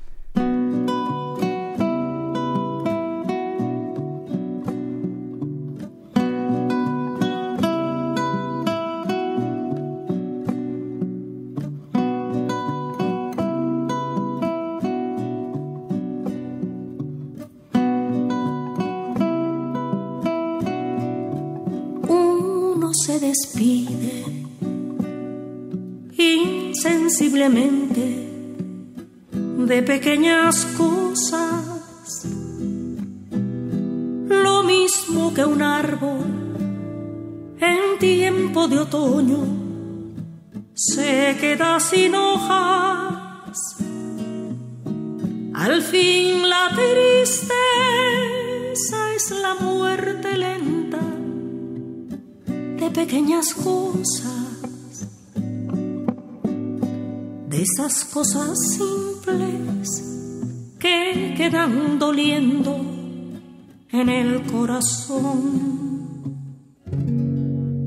Uno vuelve siempre a los viejos sitios donde amo la vida y entonces comprende cómo están de ausentes las cosas queridas. Por eso, muchacho, no partas ahora soñando el regreso. Que el amor es simple y a las cosas simples las devora el tiempo. Demórate aquí en la luz mayor de este mediodía, donde encontrarás con el pan al sol la mesa tendida. Por eso, muchacho, no partas ahora soñando el regreso. Que el amor es simple y a las cosas simples las devora el tiempo.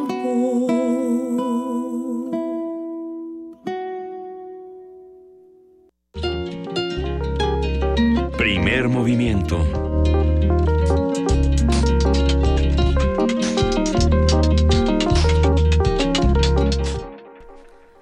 Nueve de la mañana ya con 48 minutos. ¿Qué opinan de esta conversación que acabamos de tener con la maestra Rocío Cos Garduño? ¿Qué les pareció el tema de la violencia, la sociedad y la seguridad en nuestro país? Sí, a ver, me, disculpo por mi trágica metáfora de que si la vida fuera una alberquita, pues no lo quería decir así. Es decir, me, refería como a este asunto que la violencia está inflando cosas y a veces eh, también se revienta ciertos espacios de nuestro país, ¿no? Que me parece que es algo que tenemos que seguir discutiendo en muchas publicaciones y en muchos espacios radiofónicos, espacios televisivos, espacios eh, impresos, etcétera, digitales.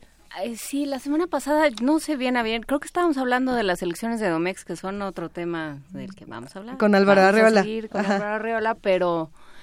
eh, y que aquí se dijo, por cierto, este, aquí ya había dicho Álvaro Arreola desde cuando que era una elección de Estado, pero, pero alguien decía, tenemos el gobierno que permitimos, tendremos el gobierno que permitamos.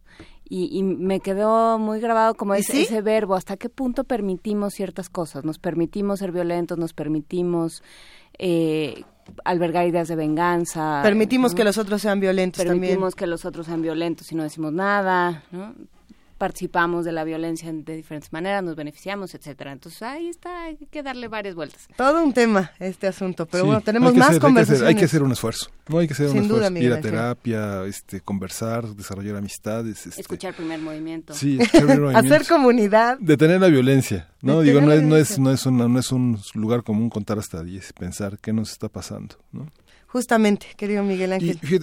este martes a las 6 de la tarde en Universum, en el Museo de las Ciencias de la UNAM, vamos a tener más ciencia, menos fanatismo, con la finalidad de promover el diálogo, el respeto por la diversidad de creencias y contribuir a la comprensión de los fenómenos sociales del fanatismo y el terrorismo.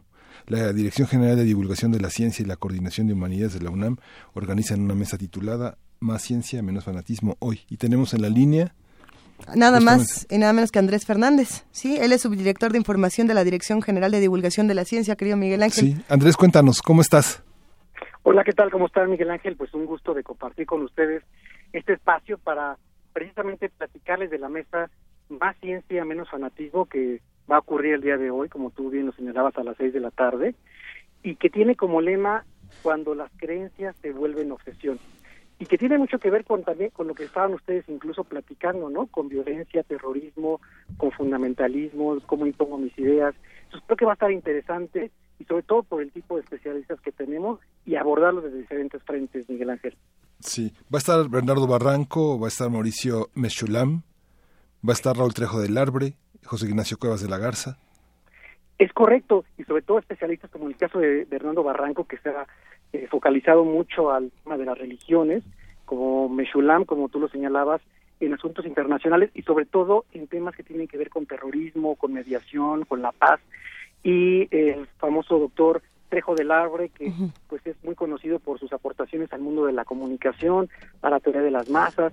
Entonces, él pues va a abordar también la temática del fanatismo, también desde el punto de vista de las redes sociales que actualmente ahora cómo han influido para poder difundir y poder eh, posicionar mensajes a veces de terror, de, de poder influir en el otro para eh, imponer ideas que a veces pues no toleramos cuando el otro piensa diferente a nosotros. Entonces aquí lo rico de todo esto es como el acercarnos como ciudadanos y empezar a ver cómo la ciencia nos puede dar más herramientas, más elementos para comprender este tipo de fenómenos, sobre todo porque son fenómenos sociales, psicológicos, económicos, culturales y que bueno, eh, un panorama general nos ayuda a todos y podemos tener mucho mejor capacidad de, diálogo y de reflexión, Miguel Ángel. Hace, hace unos días, Andrés, nos escribieron un mensaje interesante, estábamos tocando temas precisamente de ciencia y, nos decían, bueno, es que la ciencia no necesariamente tiene que estar peleada con, la religión. El, fanatismo es otra cosa, ¿no? Pero, pero pensando en esta, en esta relación que sí puede tener la ciencia con la religión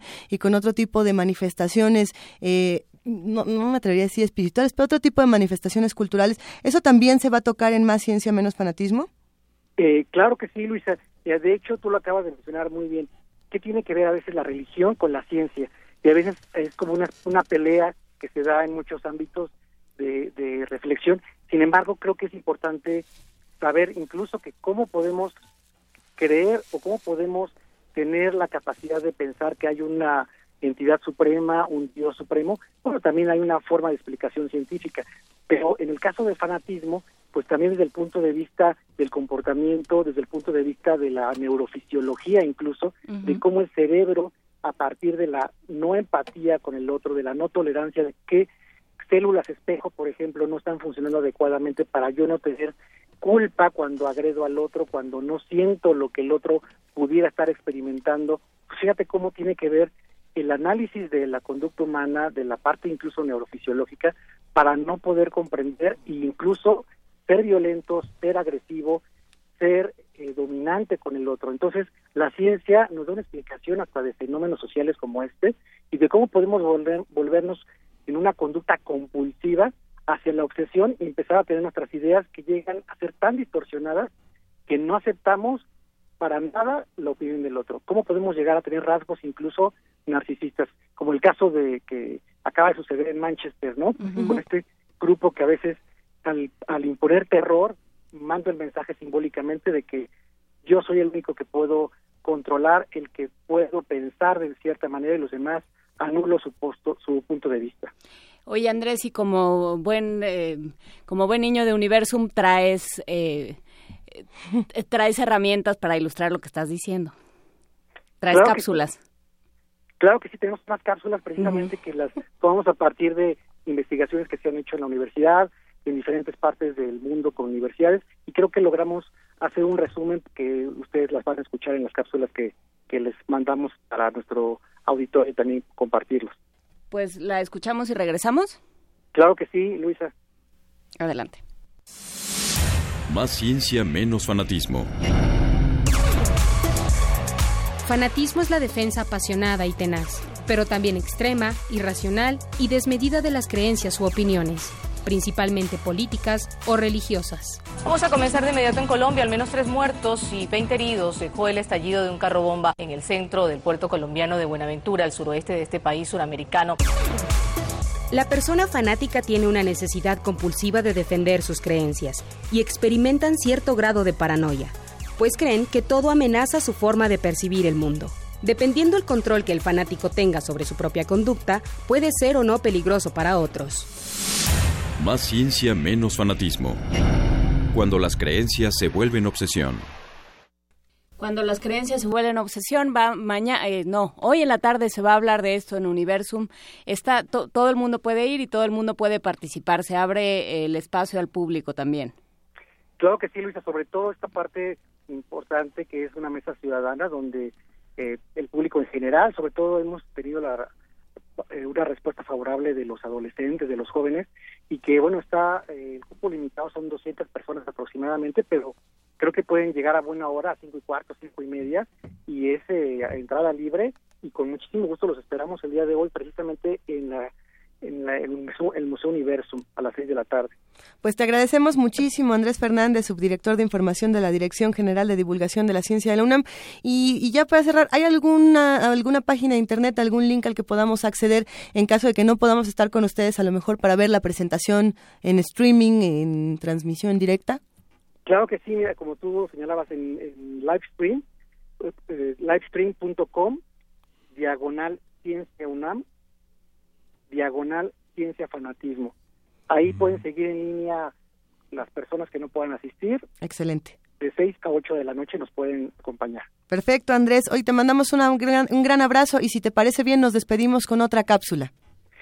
Igual, pues muchísimas gracias Luisa, la escuchamos y bueno, los esperamos por acá eh, en Universum y bueno, con el gusto de compartir con ustedes este tipo de temáticas. Muchísimas gracias, un abrazote, hasta luego. Un abrazo, gracias. Hasta luego. Más ciencia, menos fanatismo. Tercera noche de graves incidentes en Marsella. Varios grupos de ultras ingleses y rusos se han enfrentado violentamente en el centro de la ciudad antes y después del partido que ha enfrentado a sus elecciones en el Estadio Velódromo. Todos podemos defender nuestras creencias apasionadamente frente a quienes piensan diferente. Sin embargo, cuando esta defensa se vuelve extrema, desmedida e irracional, y además busca agredir o incluso exterminar a quien piensa distinto, se puede caer en fanatismo e incluso en terrorismo. Más ciencia, menos fanatismo. Cuando las creencias se vuelven obsesión. Primer movimiento. Hacemos comunidad.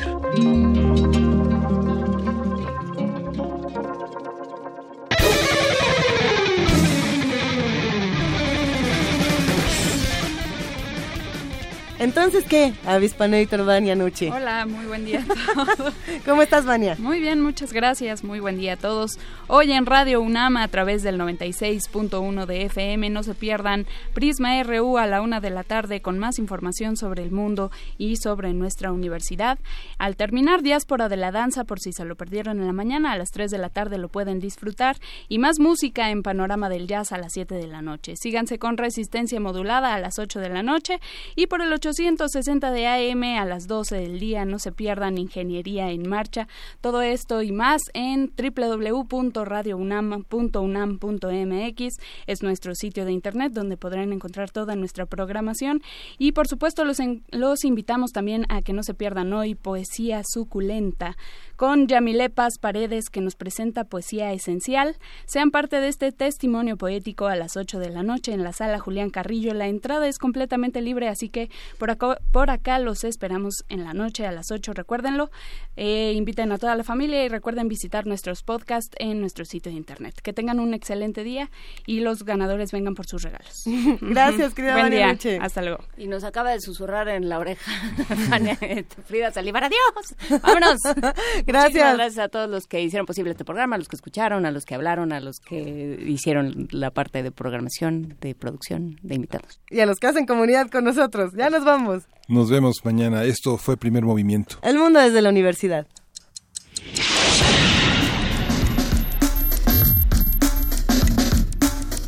Radio UNAM presentó Primer Movimiento. El mundo desde la universidad.